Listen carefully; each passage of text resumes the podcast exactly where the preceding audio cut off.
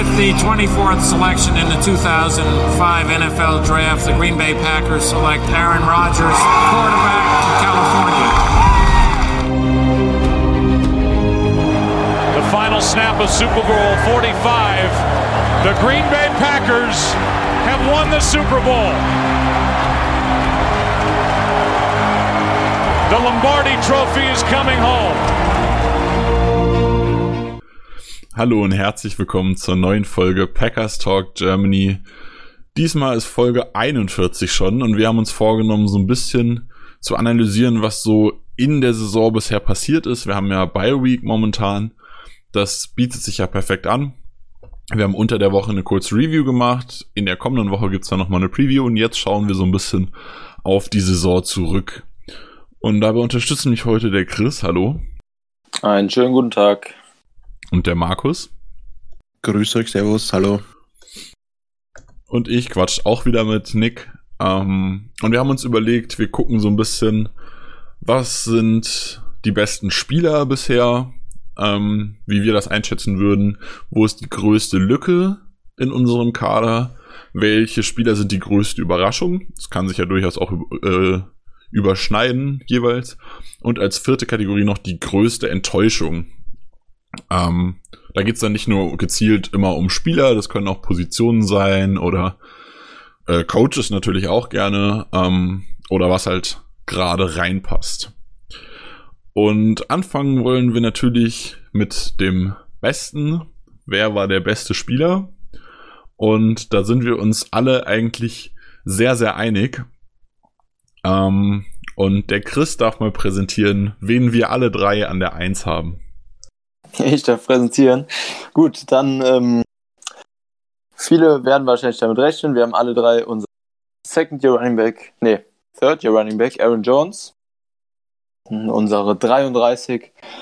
Ja, Aaron Jones trägt die Offense im Prinzip seit, seit vielen Wochen. Das Run-Game läuft über ihn super, er ist ins Passing-Game top eingebunden.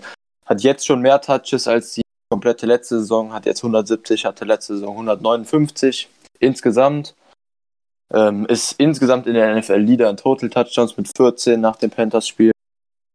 Und ähm, wenn ein Running Back, der zusammen im Roster mit Aaron Rodgers spielt, im MVP-Rennen dabei ist, dann heißt das in meinen Augen schon so einiges. Ja, dem kann ich zustimmen.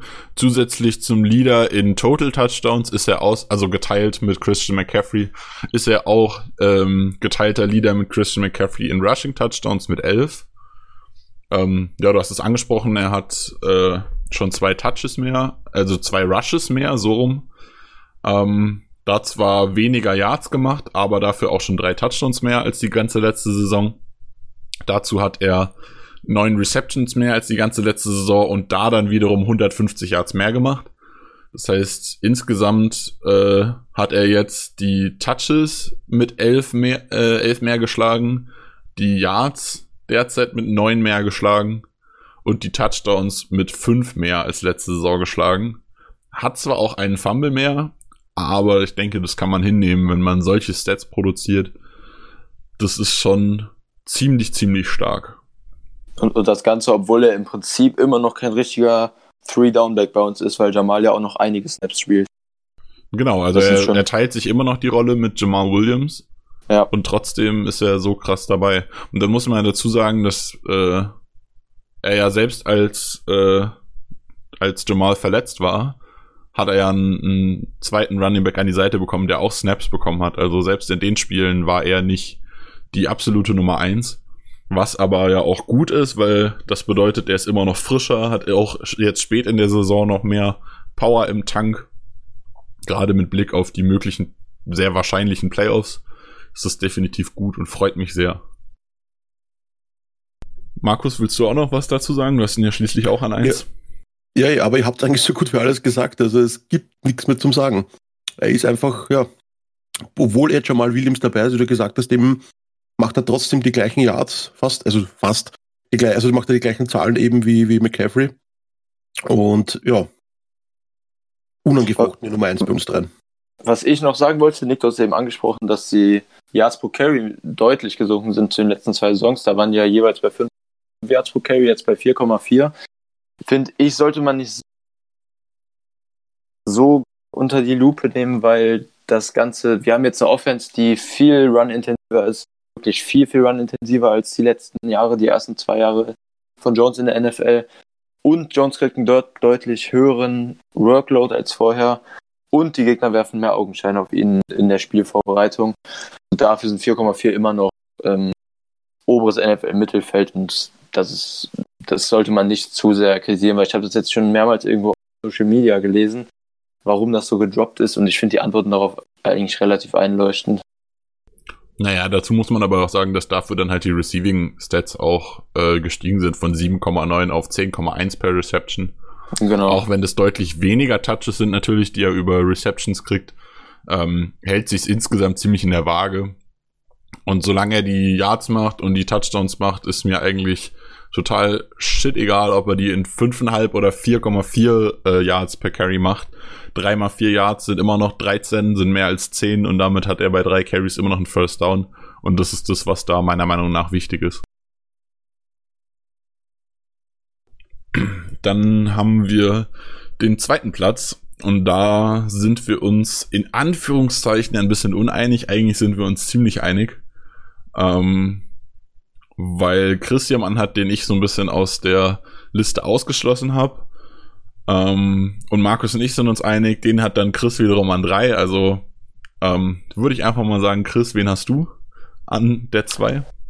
Ja, ich habe an der zwei Rogers genommen, was du gerade angesprochen hast, den du ausgeklammert hast und Markus so ein bisschen, bisschen auch.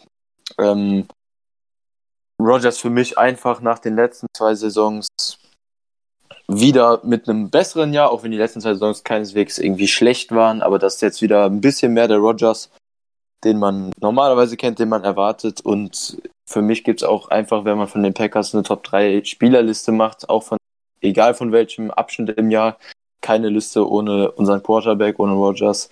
Ähm, er fühlt sich deutlich merkbar viel wohler in der Offense als die letzten Jahre und ähm, hat wie immer höchstes NFL-Quarterback-Niveau. Ähm, ja, ich habe auch darüber nachgedacht, ihn ein bisschen auszuklammern, eben weil ich gerade gesagt habe, dass es eine Liste ohne ihn im Prinzip so nicht geben würde oder nicht geben kann. Aber ich habe es jetzt einfach mal drin gelassen. Ihr habt ja einen anderen, den ich dann gleich auf der 3 habe. Ja, man merkt ja, eben, dass er einfach Spielspaß wieder hat. Ja, Markus, wieso hast du ihn hier rausgelassen? Wieso hast du ihn nicht an die 2 gesetzt oder an die 1 auch schon? Weil er für mich einfach ein All-Time-Bro ist. Einfach, er ist immer an der 1 bei mir. Also für, für mich ist er sowieso die Nummer eins. Ich liebe Aaron Rodgers eben, ich liebe seinen Spielstil, ich liebe seine Art einfach, auch wenn genau. so manche arrogant wirken sollte. Ich mag einfach seine Art. Das ist einfach eine, eine coole Socke, eine coole Sau. Und entweder man liebt ihn oder man hasst ihn eben. Und das merkt man auch an seine ehemaligen ähm, Mitspieler eben, wie zum Beispiel ein Jermichael Finley, der über ihm herzieht, oder ein äh, Greg Jennings, der über ihn herzieht. Ähm, man sieht aber auch zum Beispiel einen James Jones, der ihn liebt eben, oder eben andere Mitspieler wie ihm die auch einfach nur positiv über ihn reden. Also wie gesagt, er ist ein Perfektionist, er will sich selber auf den höchsten Level halten, eben und verlangt das auch von seinen Mitspielern. Und ich verstehe ihn da vollkommen. Ich bin da teilweise auch so in der Arbeit. Wenn ich was mache, will ich haben, dass es perfekt ist. Eben, wenn es nicht perfekt ist, ärgere ich mich über mich oder andere Leute, die ich dann gebeten habe, mir zu helfen, wenn es dies nicht perfekt machen. Und da verstehe ich ihn vollkommen. Also dann einfach, ich meine, vielleicht zeigt das einfach zu offensichtlich teilweise eben, wo man sich dachte, okay, gut, da hättest du dich jetzt ein bisschen zurücknehmen müssen. Du musst das jetzt quasi nicht, wenn 50.000 Kameras auf dich zeigen, dann quasi ihm noch quasi dann vor der Kamera noch schimpfen dann am Feld. Das vielleicht nicht unbedingt, das ist vielleicht die negative Sache von ihm, was ich ihm vielleicht wirklich negativ anrechne. Aber sonst, wie gesagt, ähm, ja, auf höchstem Level und deswegen wollte ich ihn jetzt eigentlich aus dieser Top 3 rausnehmen, weil er spielt besser als die letzten Jahre, ja. Er hat ein bisschen Magie wieder zurückbekommen und man merkt einfach, dass er Spielspaß wieder hat. Also ich macht es wirklich Freude, in der Offense zu spielen jetzt wieder. Ja. Ja, dem kann ich mich eigentlich auch nur anschließen. Ähm, ich habe ihn so ein bisschen zwischen eins und zwei quasi, aber halt ausgeschlossen. Also ich finde ihn auch, fände auch vor Aaron Jones an der Eins sogar total berechtigt. Ähm, wieso ich ihn ausgeschlossen habe, ist der Grund, dass er immer noch Aaron Rodgers ist und damit immer diese Liste anführen wird oder irgendwo dabei sein wird. Ich aber persönlich der Meinung bin, dass er zwar momentan wieder besser spielt als bis noch als die letzten zwei Saisons, wo er so natürlich mit den Verletzungen auch so ein bisschen zu kämpfen hatte. Aber man sieht doch immer mal wieder so ein, zwei Würfe pro Spiel, wo mich so denkt, so, boah, das war gar nicht Aaron Rodgers. Oder wenn da der, der Corner besser zupackt, ist es eine Interception oder so. Wo ich mir dann denke, ah, so ein bisschen geht noch. Der ist, er ist nicht am Peak von dem, was er kann. Das heißt also, wenn, wenn ich jetzt gehen würde, das, was er tut, im Vergleich zu dem, was er tun könnte, dann wäre er bei mir eher nicht in dieser Liste drin. Deshalb wollte ich ihn jetzt so ein bisschen ausklammern, weil er natürlich von der Leistung es absolut verdient hätte. Aber es einfach langweilig auch wäre, ihn jetzt hier zu erwähnen, finde ich. Aber dafür habe ich jemand anderen, den Markus auch hat. Markus, wen haben wir an der 2? also an der 2 haben wir definitiv äh, sie, weil, ja, wo, wo, fangen wir an, wo hört man auf bei sie? Ähm, fangen wir mal so an. Er kommt zu uns nach Green Bay, kriegt natürlich einen Mördervertrag, so fängt es mal an. Kriegt einen Mördervertrag, kommt zu uns nach Green Bay und steht natürlich sowieso, deswegen haben wir ihn geholt, eben von Anfang an am Feld, als First String, als Outside Linebacker, als Edge Rusher. Und übt einfach Druck auf den Quarterback aus, dass man einfach, ja, in den letzten Jahren haben wir das nicht gehabt. Eben, man hat Matthews gehabt, der aber ein bisschen vorbei ja noch frischer war, wo man quasi auch so einen Leader hatte eben, der genauso Pressure ausgedrückt hat, also äh, äh, äh ausgedrückt, genauso einen, äh, genauso einen Druck ausgeübt hatte auf den Quarterback eben. Und dann kommt der C. Smith rein eben zu uns und von ersten Spielern war klar, okay, der Typ, mit dem ist nicht zu spaßen. Also da will sich kein O-Liner anlegen, mit dem, der ist einfach ein harter Brocken, den zu blocken eben. Und er, wie, er hat jedes Mal, auch wenn er mal einen schlechten Tag hat, er ist immer dran am Mann eben, auch wenn er jetzt mal ein paar Quarterback Misses hatte eben, was natürlich sehr bitter ist, was wir ja auch kennen eben von Clay Matthews von damals eben, aber trotzdem spielt er noch immer um, um Ecken besser als Clay Matthews. Vielleicht, vielleicht spielt er so gut, wie Clay Matthews noch jung und frisch war. Und er ist aber auch gar nicht mehr so jung jetzt, glaube ich, oder? Wer will das jetzt sie? Helft's mir kurz. Weiß das wer von euch? Äh, Zedarius Smith müsste, glaube ich, 26 sein, wenn ich richtig 26. liege. Ich habe es okay. nicht 100, 27 schon. Okay. Äh, okay, dann ist aber eh noch relativ geworden. Aber da gehen noch drei, vier Jahre. Also den ja, Vertrag ja, kriegt er locker noch also durch. Also gute, gute Jahre, ja, auf jeden Fall. Entschuldigung. Also wenn, und, ähm, wenn man sich da anguckt, keine Ahnung, Terrell Sachs oder Julius Peppers, die haben ja irgendwie bis, keine Ahnung, wie alt ist Sachs jetzt, ich glaube 35 oder sowas. Ja. Äh, Peppers hat auch bis die Mitte 30 gespielt. Das Ray, Math, äh, Ray, Ray Lewis hat ja auch bis, glaube ich, 34, 35 gespielt, oder? Äh, ja, kann sein, ja. Ja. Wurscht, auf jeden Fall reden wir weiter über Smith. Also äh, bei, äh, bei, bei sie ist es einfach so, ähm, das will, glaube ich, der Nick jetzt auch zu euch noch ein bisschen vielleicht erläutern, ähm, Leadership. Also der Typ ist halt einfach, ja, in der Defense eben, ist eine Fels in der Brandung, spielt auch wenn er nicht, keinen, keinen guten Tag hat, spielt er noch immer auf einem Top-Pro-Level eben und misst dann eben vielleicht einmal seinen Quarterback eben, aber er, er übt einfach Druck aus auf den Quarterback. Und das ist teilweise noch wichtiger, finde ich, als ihn zu sacken. Sicher, eine Sack, da freut sich jeder. Das sind äh, äh, äh, for Yards, also ja, Losses for Yards eben. Also man verliert, der Gegner verliert Yards eben, hat es länger zum First Down oder eben beim wichtigen Third Down eben, wenn es lang ist eben und der Quarterback wirft eben, hat man quasi den, den Three and Out eben, was man unbedingt will als Defense. Und ja, sie ist einfach eine Bomben, Bomben Off-Season äh, Einkauf gewesen für mich. Ja, dem kann ich mich nur einschließen. Also ähm, ich fand ihn ja schon bei den Ravens geil. Ich finde ihn als Typ ziemlich geil. Ich habe den auch sehr gehypt, als er zu uns gekommen ist. Bin ich habe mich unglaublich gefreut, richtig richtig schön. Ähm, was kann man so zu ihm sagen? Er ist einfach also das ist einfach ein geiler Typ von vorne bis hinten. Der ist nach, der hat den Vertrag unterschrieben, hat seine Mutter angerufen, ey, du brauchst nicht mehr arbeiten, wenn du willst. Wir ziehen nach Green Bay, ich habe richtig Kohle jetzt. Dann ist er nach Green Bay gekommen. Das erste, was er gemacht hat, ist seinen Kindern Merch gekauft. Ähm, der findet das total geil, der hat richtig Spaß. Ähm, der ist bei den Packers Captain in seiner ersten Saison. Also einer der festen Captains. Wir haben ja immer pro Mannschaftsteil einen festen Captain und der Rest rotiert. Ähm, der führt dieses Team an, auf dem Feld, neben dem Feld. Er ist der, der Leader in dieser Mannschaft, zusammen natürlich auch äh, in der Defense mit, mit Preston Smith, mit einem Jamal Williams zum Beispiel. Ähm, es klappt einfach super. Dazu ist scheißegal, wo der spielt. Ob der auf End spielt, ob der auf Tackle spielt, egal wo der steht, der macht immer, also es gibt kaum Snaps, wo er keinen Einfluss aufs Spiel hat. Ob er jetzt äh, in Richtung Pressure geht, ob er den Quarterback trifft, ob er mal auch mal eine kurze Zone covert. Das ist nicht seine Stärke, aber ich sag mal so eine kurze Zone in der Mitte oder so äh, ist er auch schon zwei, drei Mal in die Coverage gedroppt. Ähm, es funktioniert wirklich richtig gut. Was bei ihm noch nicht so 100% drin ist, ist ähm, das Tackling und auch so mehr, also fitter zu sein, mehr Snaps pro Spiel spielen zu können. Was daher kommt, dass der bei den Ravens, äh, die Ravens da deshalb auch so stark waren, weil sie viel rotiert haben. Da war immer jemand frisch und der dann gespielt hat. Ähm, ich denke, mit Gary, wenn der fitter wird, dann kommt das da auch so ein bisschen mehr zu einer funktionierenden Rotation und dann wird es eine richtig coole Truppe. Und ich freue mich super.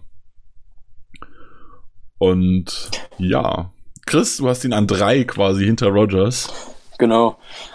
Ja, im Prinzip habt ihr spielerisch und auch menschlich alles gesagt, was ich auch vorhatte zu sagen zu sie. Ist der Leader unserer Defense, ähm, macht einen mega Impact. Die meisten Quarterback Pressures in unserem Roster. Ähm, was man vielleicht jetzt irgendwie, was viele sich fragen, weil wenn man einfach auf die Stats schaut, ist so die Abgrenzung zu Preston, warum wir sie jetzt vor Preston haben. Da waren wir alle drei uns aber sehr schnell und ähm, sehr deutlich einig, dass sie vor Preston in diesem Ranking gehört. Und die Gründe sind im Prinzip auch schon genannt worden. Wir sehen Quarterback Pressures in der Menge halt über dem einzelnen Sack beziehungsweise das wird generell so gesehen. Und sie ist einfach noch einen deutlichen Tick mehr Leader als Preston das bisher in der Defense ist. Wie Nick gerade gesagt hat, Captain im ersten Jahr in einem Team wird man nicht sehr schnell in der NFL. Und auch so, wenn man das so im Lockerroom mitbekommt, ist sie da schon noch einen Tick mehr, wenn man das so sagen kann, in der Hierarchie über Preston und ist ja eine sehr, sehr laute und wichtige Stimme im Lockerroom. Ja, und für mich auf drei hinter Rogers, den ihr halt ausgeklammert habt. Genau. Was ich vielleicht noch sagen will, ganz kurz, ähm, was ich auch immer sehr feier, sind immer ähm, auf Instagram bzw. auf Facebook eben von der Green Bay Pack, von den Green Bay Packers direkt eben auf der offiziellen Seite immer die Videos nach einem Sieg eben, wo er mit, mit der Crowd immer feiert, immer Go back, go. Und das finde ich auch geil. Immer. Der, der hat voll. nach jedem Spiel, egal ob Homegame, ja. Auswärtsgame, der geht immer zu den Fans und feiert nochmal ja. kurz mit denen. Das ist einfach, also sowas kriegst du selten. Der, der hat halt von Anfang an, seit er gekommen ist, elektrisiert. Das ist einfach ein ja. Spieler mit so viel Energie, auch von der Persönlichkeit. Ja. Das ist einfach, wie Markus auch gesagt hat, super, super ähm, Verpflichtung in der Offseason gewesen. Ganz dick. Ja. ja. also so viel positive Energie, was nicht reinbringt in die Defense, echt top. Ja. Ja, wir haben es eben schon ganz kurz angesprochen, den Unterschied zu Preston Smith. Ähm, den hast du auch so ein bisschen in Anführungszeichen in deiner Liste, Chris. Wie würdest du Preston Smith einsortieren? Wo hast du den? Ich habe Preston bei mir so als Honorable Mention, also Spieler, der noch genannt werden sollte, zu der Kategorie aufgeführt. Für mich ähm, der viertbeste, sozusagen, den ich da auf jeden Fall noch erwähnen wollte, nach Jones, Rogers und sie. Ähm, genau wie sie vom Talent eine mega Verpflichtung in der Offseason. Wir haben eine der mit Sicherheit Top 5, wenn nicht sogar Top 3 ähm, Edge Rush Duos in der NFL im Moment zumindest. Lässt sich darüber streiten, aber das waren einfach auf jeden Fall zwei mega Einkäufe und Preston hat zwar deutlich weniger Pressures als sie, bringt die dafür aber, was Nick eben gesagt hat, deutlich besser zu Ende, hat deshalb auch mehr Sacks auf dem Statsheet ähm, und auch mehr Tackles sogar als sie und ähm, spielt seine Rolle auch einfach super auf Outside Linebacker. Also bei allem, was wir gerade bei sie gelobt haben, ist Preston nicht weit hinterher. Für mich also da auch auf jeden Fall einer der Top 5 und hier bei mir jetzt der Top 4 Spieler der Packers bisher diese Saison. Ja, dem kann ich mich anschließen. Ich habe ihn auch an 4-5, wenn man Aaron Rodgers halt mit in die Diskussion nimmt. Ähm, äh, Markus und ich haben an 3 noch jemand anderen, da kommen wir gleich zu. Ähm, was ich zu Preston Smith noch sagen wollte, was mir bei ihm auch sehr gut gefällt, ist halt das, das und wie er in der Coverage spielt. Also, das hatte ich mir gar nicht von ihm erwartet. Das kam so vom Tape von den Redskins für mich nicht so besonders raus. Aber der macht, wenn er Coverage-Aufgaben bekommt, natürlich, er ist ein Outside Linebacker, seine Hauptaufgabe ist Rushen und dementsprechend ist er auch nicht der Beste in der Coverage, aber halt auch diese kurzen Zonen zur Seite verteidigt der schon richtig, richtig gut. Der hat zwei, dreimal irgendwie mal schwächere Tidance in, in einer One-on-One-Man-Coverage gehabt. Das funktioniert schon. Das gefällt mir auch sehr gut. Also das muss man bei ihm auch noch mal extra dazu erwähnen, finde ich. Und mehr kann man ja im Prinzip auch nicht verlangen von einem 3-4 Outside-Linebacker. Als dass er schwächere Titans stackt. Genau, also, also macht genau das, wofür er da ist. Ähm, was mir halt bei Preston da so ein bisschen halt ihn hinter sie fallen lässt, ist zum einen das Thema Leadership und dann zum anderen halt, dass er nicht so konstant Druck hat. Er bringt schon immer wieder Druck und er macht seine Sex, das ist klasse.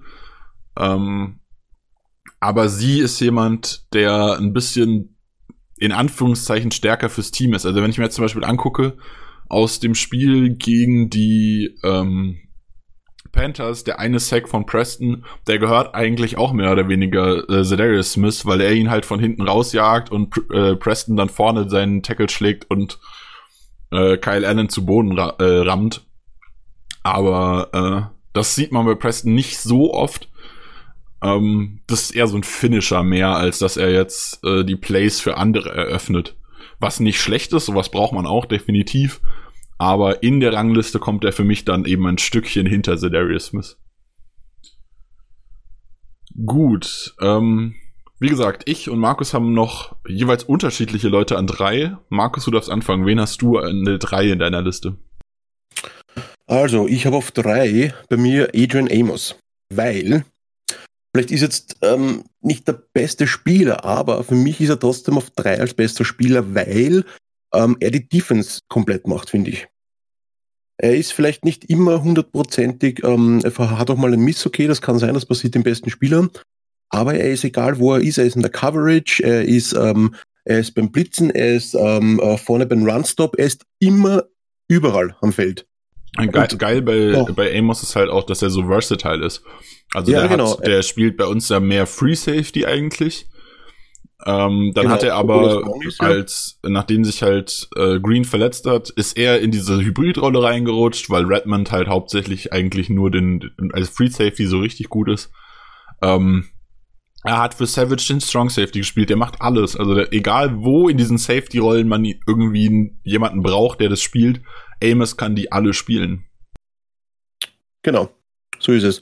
Und es ist halt einfach so, dass der ähm, äh, also ich, ich finde einfach, ähm, weil wir gerade vorhin drüber geredet haben auch, ähm, viel besser als H.H. Clinton Dix. Ich meine, ich habe H.H. Clinton Dix geliebt, bis zu einer gewissen Zeit, wo er dann quasi irgendwie dann nicht mehr wollen hat. Das hat man irgendwie gemerkt, eben, da war keine Motivation mehr da. Er wollte auch nicht mehr in Green Bay spielen, das hat man gemerkt eben. Und ähm, so sehr ich seinen Namen gefeiert habe und dann seine Art auch irgendwie habe ich ihn dann irgendwie, weiß nicht, das war dann so eine Hassliebe mittlerweile dann schon. ich meine, das war immer wieder cool, wenn man gesagt immer so, wenn er einen Pick gemacht hat oder ein geiles Play, bin ich immer vom Fernseher gesessen und immer haha gemacht. Aber ja, nein, also Amos finde ich, ähm, füllt die Lücke perfekt aus, eben ist auch ein sehr, sehr gutes äh, Off-Season ähm, äh, gewesen. Also, dass wir den gesigned haben, was wirklich Bombe. Also nach, nach den beiden Smith Bros eben mit Amos zusammen Wahnsinn. Also die drei in der Defense eben, die haben so einen Impact eben. Und deswegen ist Smith hier bei mir auch auf, also äh, sie bei mir auch auf der 2 und ähm, Amos eben auf der 3 eben, weil einfach durch ihn einfach die ganze Defense, finde ich, auch wieder besser spielt. Es macht die Defense kompletter und deswegen habe ich ihn bei, äh, bei mir auf die 3 gegeben. Jo. Ja, dem kann ich zustimmen. Aber man, also man muss dazu sagen, Haha, Clinton Dix und Amos sind auch einfach unterschiedliche Spielertypen. Äh, Clinton Dix ist kein äh, Sicherheitssafety so richtig, sondern mehr eine in Richtung Playmaker. Amos ist so jemand, der macht nicht unbedingt die krassen Plays, aber dafür ist er halt immer da, wenn es brenzlig wird. Und das ist halt auch wichtig und gerade mit einem Savage, der eher so ein bisschen Playmaker-Style-Spiel ist, der die, die schnellen, krassen Tackles macht oder so, ist dann ein Amos noch deutlich wertvoller, finde ich. Gut, wen habe ich an ja. der 3? Ähm, also mag der Chris noch was sagen zu Amos vielleicht? Auch? Genau, Chris, hast du noch was zu Amos? Im Prinzip habe ich jetzt alles gut gesagt. Bei Amos wusste man, was man kriegt, genauso ist es gekommen. Wenn man, bei, ich habe selten so einen konstanten Spieler gesehen wie Amos, wenn man sich sein, seine Stats jetzt mal über seine ersten fünf Jahre anguckt.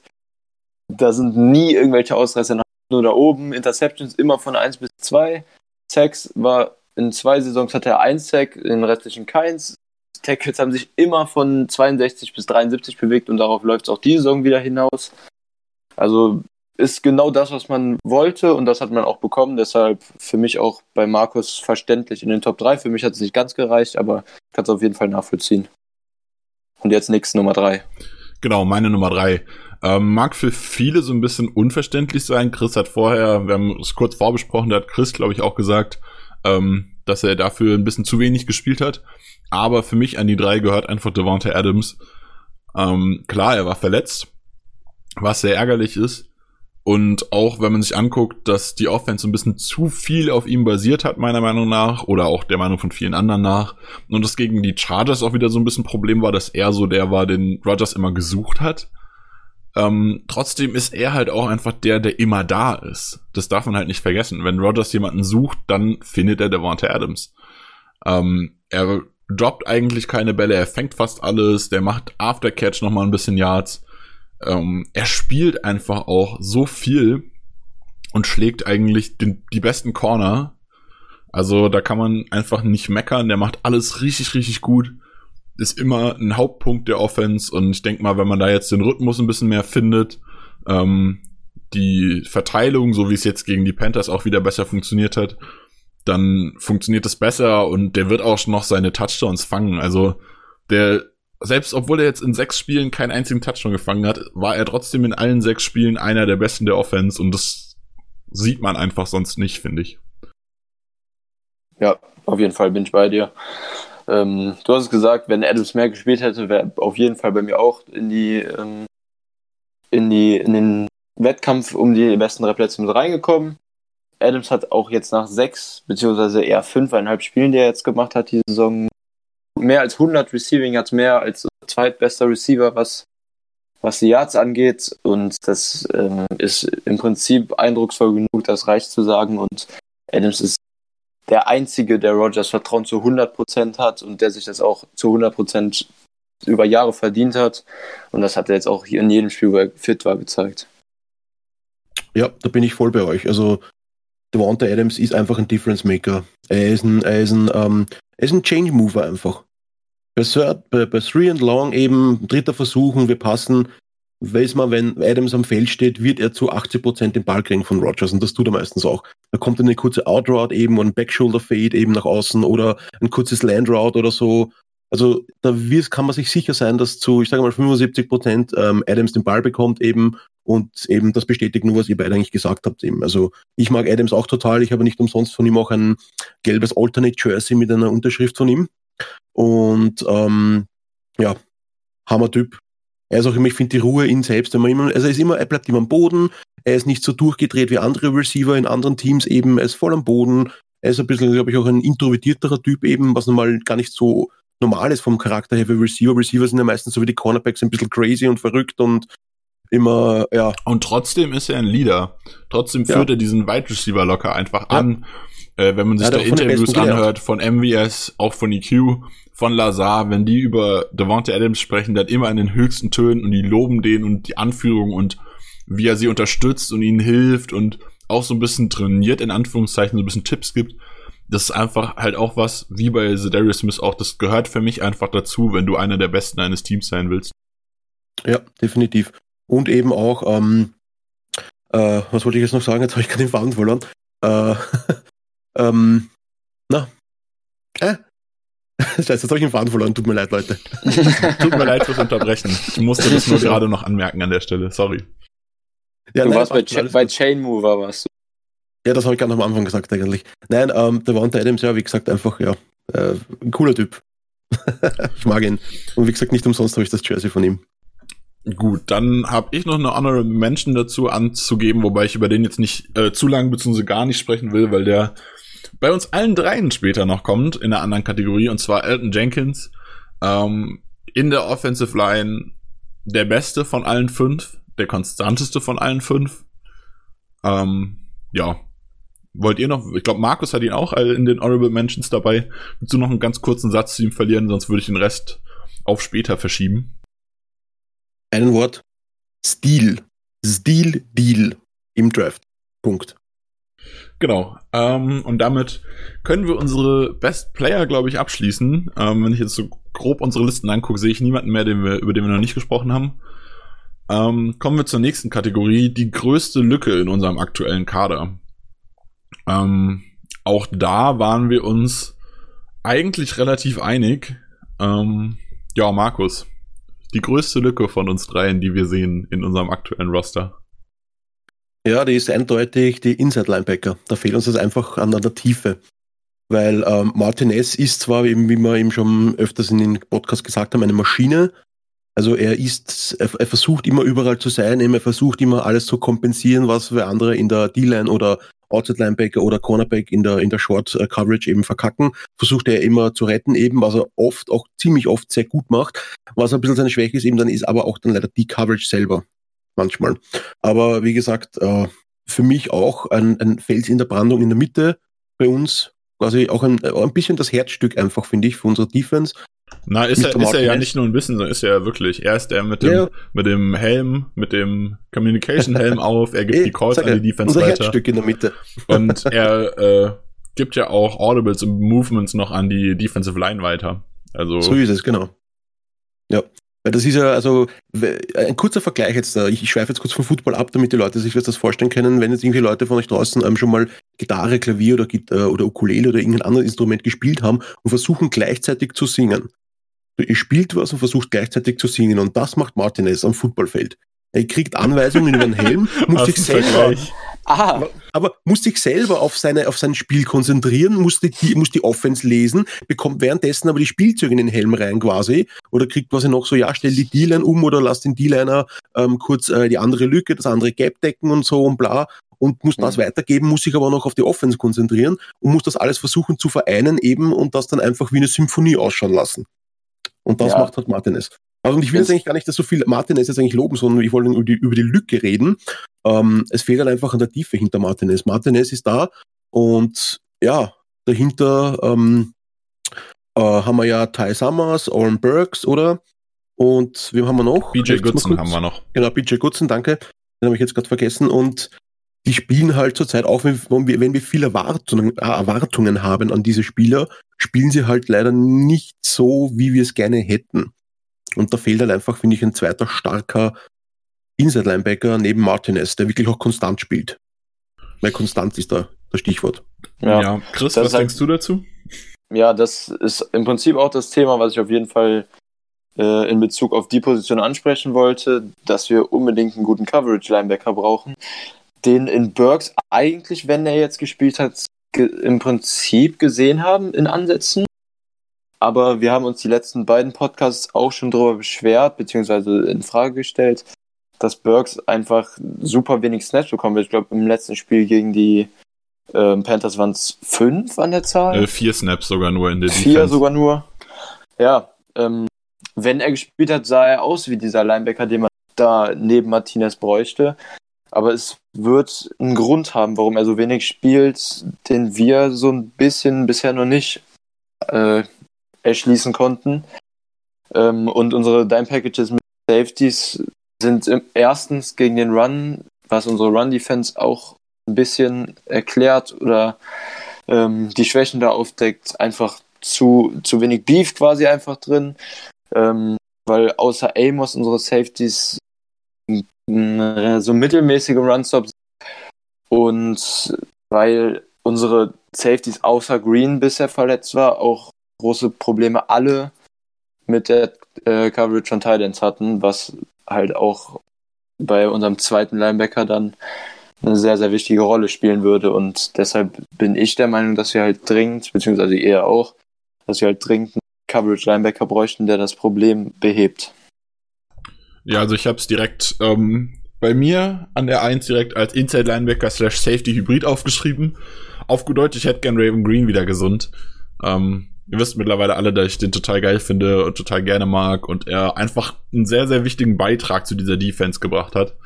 Ähm, ich muss aber auch Chris zustimmen, ich verstehe absolut nicht, so, wieso Aaron Burks nicht spielt oder so wenig spielt. Ähm, ich hatte es im letzten Podcast schon erwähnt, der hat gegen die Panthers die ersten vier Snaps gespielt, hat die ersten vier Snaps komplett gut gespielt und dann ist er einfach den Rest des Spiels nicht mehr auf dem Feld gewesen. was für mich nicht verständlich ist. Also da kann ich mich Chris nur anschließen. Ich, für mich, ich sehe das nicht. Warum nicht? Gerade mit äh, Raven Green, der fehlt und den ganzen anderen auch äh, jetzt mit Ibrahim Campbell, der diese Rolle gespielt hat, aber nicht so richtig ausgefüllt hat, wie man sie wollte. Ähm, ich denke, dass wir mit Borg, äh, bla, mit Oren Burks ähm, jemanden haben, der diese Rolle auf lange Zeit gut spielen kann. Mit Raven Green auch jemand. Ich denke, wenn die beiden da in der Rotation drin sind, funktioniert das schon ganz gut. Aber wir brauchen da einfach noch jemanden, auch der vielleicht mal Blake Martinez ein bisschen unterstützen kann. Äh, was bei Oren Burks ja immer so ein bisschen ein Problem war, war der Runstop, was ein Grund sein könnte, wieso man ihn gegen CMC jetzt nicht so oft äh, spielen lassen wollte. Aber gerade gegen einen Greg Olson zum Beispiel hätte mir Oren Burks deutlich besser gefallen, als es Amos gemacht hat, als es Savage gemacht hat, als es Campbell gemacht hat. Ich glaube, Sullivan hat auch eins, zweimal eine Coverage gehabt. Oh, das fehlt mir einfach. Und da fehlt mir einfach jemanden, der so ein bisschen mehr Masse hat. Und ich glaube, Oren Burks könnte dieser Spieler sein. Ist halt die Frage, ob er das nur in diesen wenigen Snaps sein könnte oder ob er das auch längerfristig macht. Das ist so eine Frage, die würde ich gerne äh, in Lambo Field mal den Coaches stellen. Schade, dass ich in Deutschland sitze und nicht diese Coaches das fragen kann. Muss ich mal gucken, ja, ob ich vielleicht cool. irgendwie einen, einen amerikanischen äh, Writer oder so finde, der die Frage mal für mich weitergeben kann. Mal gucken. Ja, vielleicht kann man auf, auf Twitter den Wes mal fragen, ob der mal eine Frage weitergibt. Ja, muss man mal gucken. Auf ja. jeden Fall, ja, sind wir uns ziemlich einig, dass die Position uns fehlt. Jetzt muss ich gerade ganz kurz schauen. In den Lücken sind wir uns danach auch nicht ganz uneinig. Ähm, Chris, was hast du an der 2? Mm, ja, das ist ähm, bisschen ein Thema, wo viele das vielleicht etwas weniger streng sehen als ich in dem Sinn. Ich habe auf der 2 unsere Wide right Receiver in der Spitze, also hinter Adams. Ich war auch die ganzen Wochen bis zur Trade Deadline eher ein Verfechter davon, noch für einen Wide Receiver zu traden, was viele ja nicht wollten. Ich hatte halt so den Eindruck, viele haben sich so ein bisschen blenden lassen in den vier Spielen, wo Adams nicht da war, dass die Offense ja trotzdem gut gespielt hat und unsere Wide Receiver abgesteppt sind, was in meinen Augen aber genau nicht der Fall war. Unsere Offense war gut, aber unsere Offense wurde extrem getragen von unseren Running Backs und das auch zum großen Teil im Passing Game. Ähm, ja, manche Wide Receiver, ähm, vor allem Lazar, den ich ein bisschen ausklammern würde dabei, sind auf jeden Fall abgesteppt. Kumo war okay, aber es, es ist einfach für mich nicht genug Spitzenqualität, abgesehen von Adams, in unserem Wide Receiving Core, was unsere Offense so auf das Next Level quasi packen würde, was unsere Offense so in den Top 5 Bereich vielleicht bringen würde.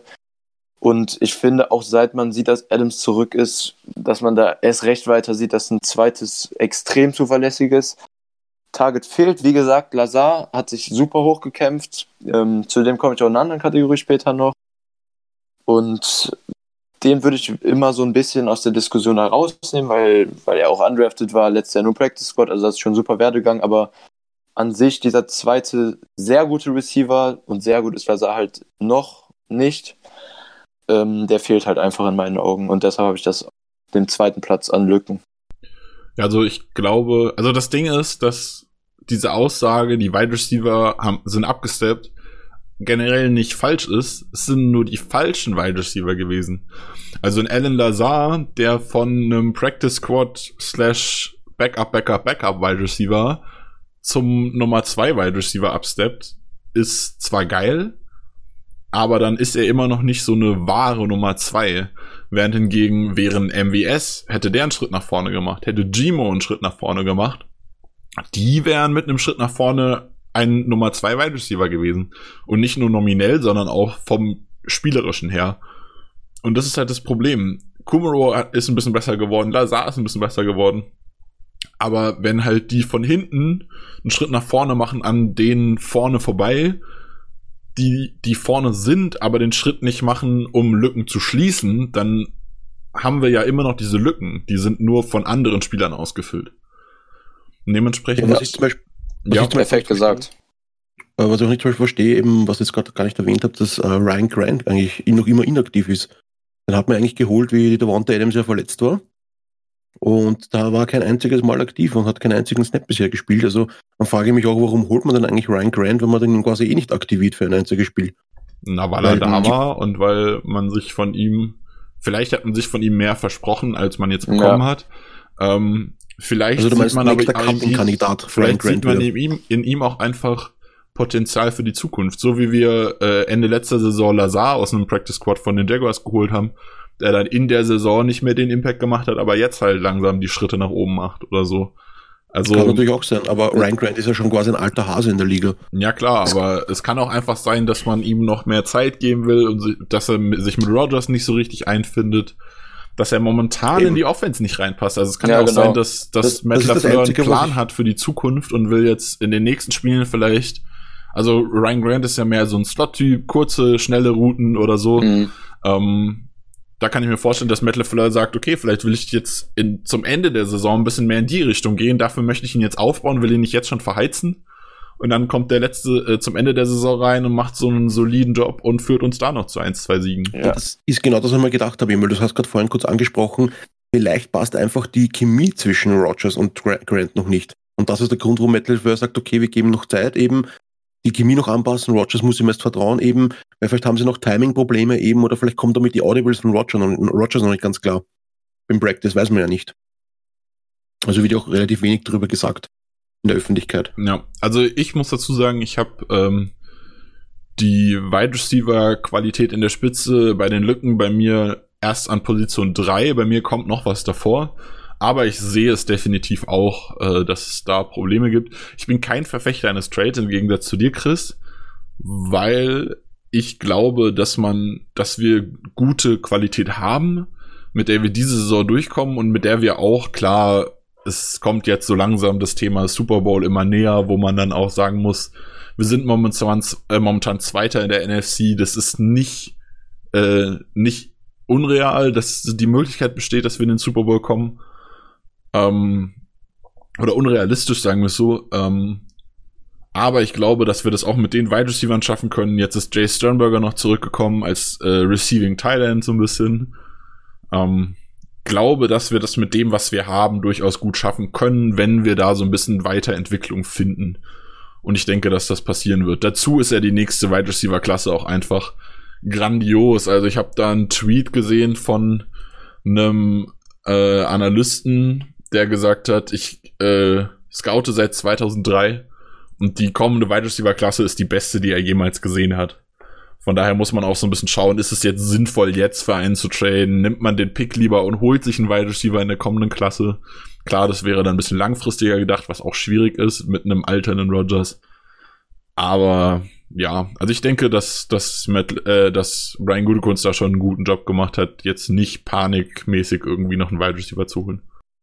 Ja, ich sehe das, ich sehe das halt in Bezug auf diese Saison anders, aber das glaube ich, ein Thema, wo man sowohl Pro und Contra sehr gut beides argumentieren kann und wo es keine richtig falsche Antwort gibt, da sowieso nicht. Genau, also ich denke, aber da können wir ewig drüber streiten. Zeit wird zeigen. Was ich jetzt noch kurz, da, äh, kurz dazu sagen wollte, ist eigentlich auch, wenn wir jetzt wirklich, also um es kurz vorzugreifen, wenn wir wirklich einen draften wollen, wer würde dann gehen? Ähm, wen würdet ihr von den sechs Receivern, die wir gerade haben, starten? Und wir haben noch EQ auf der IR. Wer muss dann gehen? Hm, das wird dann heftig. Weil da sehe ich Ryan Grant gerade eigentlich der wieder der Man to go, beziehungsweise vielleicht sogar Gimo eventuell. Gimo kann ich mir sogar auch vorstellen, ja. Aber da brauchen wir jetzt, glaube ich, dann nicht so drüber spekulieren. Also nee, Grant ist Wäre mal so interessant, kurz eure Meinungen darüber zu hören. Wie viel willst du denn jetzt hören, wenn wir einen draften, wer der Erste ist, der gehen müsste? Naja, ja. man, muss dazu, man muss ja dazu sagen, Ryan Grant läuft aus, Jake Kumaro läuft aus, äh, Tonyan läuft aus, der durchaus auch ein Kandidat ist, den man da, der da äh, reinfallen würde. Tight End ausgeschlossen, mal jetzt, würde ich sagen. Naja, aber er belegt ja einen Spot im Roster und Tonyan ist ja ein relativ klarer Receiving Tight End eigentlich. Äh, Alan Lazars Vertrag läuft aus, wobei ich da davon ausgehe, dass wir den verlängern werden. Ähm, von Gmo der Vertrag läuft ebenso aus. Genau, der äh, hat ja nur sein Tender bekommen. Genau, und dann kommt auch noch dazu, dass auch sehr, sehr klar in der Diskussion definitiv ist, ob Jimmy Graham den, den Cut überlebt oder allgemein die Saison, die Offseason überlebt jetzt, die kommende. Ähm, ich denke, dass da viele Positionen frei werden. Natürlich ist ein Wide Receiver, kein End, aber wir haben diese Saison vier Ends auf dem Roster. Ähm, das ist eher seltener, die meisten haben nur drei und wir hatten auch in der Vergangenheit oft nur drei. Dementsprechend kann man durchaus auch sagen, es ist eine Option, da einen, einen End wegzuschubsen und dafür einen Wide Receiver in den Kader zu holen. Und am Ende muss man auch sagen, bis nächsten Sommer ist noch sehr, sehr viel Zeit. Also wir haben ja auch über die Offseason erstmal ein 93er Roster, mit dem wir arbeiten können und dann kann man nächsten Sommer noch gucken. Okay, passt. So, Dann wen hast, sagen, du hast ja auch die Wide Receiver nur an drei. Genau. Äh, Markus, wen hast du denn an zwei? Ähm, ich habe an zwei die Special Teams, ähm, weil einfach Special Teams nach, nach, nach wie vor, nach Jahren, abgesehen von G.K. Scott, einfach ein Problem ist. Wir haben nie einen wirklich guten Returner, einen schnellen, agilen eben, das fehlt uns eben. Was aber eben, glaube ich, eher das Problem ist, ist unser Blocking quasi. Wenn wir quasi einen Punt oder einen Kickoff bekommen, eben, unser Blocking ist leider schlecht und ich weiß nicht, an was es liegt eben. Ist es das Coaching? Sind es die Spieler? Ich weiß es nicht. Und wie gesagt, das ist für mich auch eine riesengroße Lücke eben, weil mit Special Team könnten wir so viel, so viel mehr erreichen quasi und könnten Rogers und der Offense so viel mehr gute Positionen geben eben, beziehungsweise könnten unserer Defense auch gute Positionen geben. Ich meine, okay, ja, wenn, wenn, wenn das Blocken von G.K. Scott gut ist, dann haut er eh raus. Wie gesagt, der muss halt noch ein bisschen konstanter werden. Ich meine, es ist jetzt sein zweites Jahr glaube ich. Also, der hat auf jeden Fall Potenzial, dass er quasi ein ganz großer Panther mal wird in der Liga. Wo ich dir, er wieder, wo ich dir widersprechen muss, wobei Chris das wahrscheinlich später auch noch so ein bisschen beleuchten wird. Der hat den, den Spieler gezielt nämlich auch noch mal irgendwo in seiner Liste drin. Äh, Mason Crosby macht, spielt eine super Saison. Also, das ist nicht nur Yes. J.K. Scott. Und auch Hunter Bradley ist in seinen Snaps ähm, immer noch nicht Top-Class, aber deutlich konstanter geworden und besser geworden als noch letzte Saison, wo er deutlich oft, öfter mal Probleme hatte. Ja, Äh, also Special Team super Punkt, finde ich. Ähm, super nachvollziehen, warum du das auf zwei hast. Unsere Coverage ist immer noch nicht besser geworden seit Jahren jetzt mit neuem Special Teams Coordinator, der in meinen Augen sehr auf der Kippe steht, jetzt auch eventuell sogar während der Saison hatte, hat, warst du das Nick, der das sogar in, zur Debatte gestellt hat? Genau, also ich Letztens- glaube, also- wenn es noch zwei, drei Spiele von der Form gibt, dann kann es durchaus sein, dass unser Special Teams Coordinator jetzt schon während der Saison noch rausfliegt. Gerade wenn es Ja. dann in Richtung Playoffs geht, vielleicht.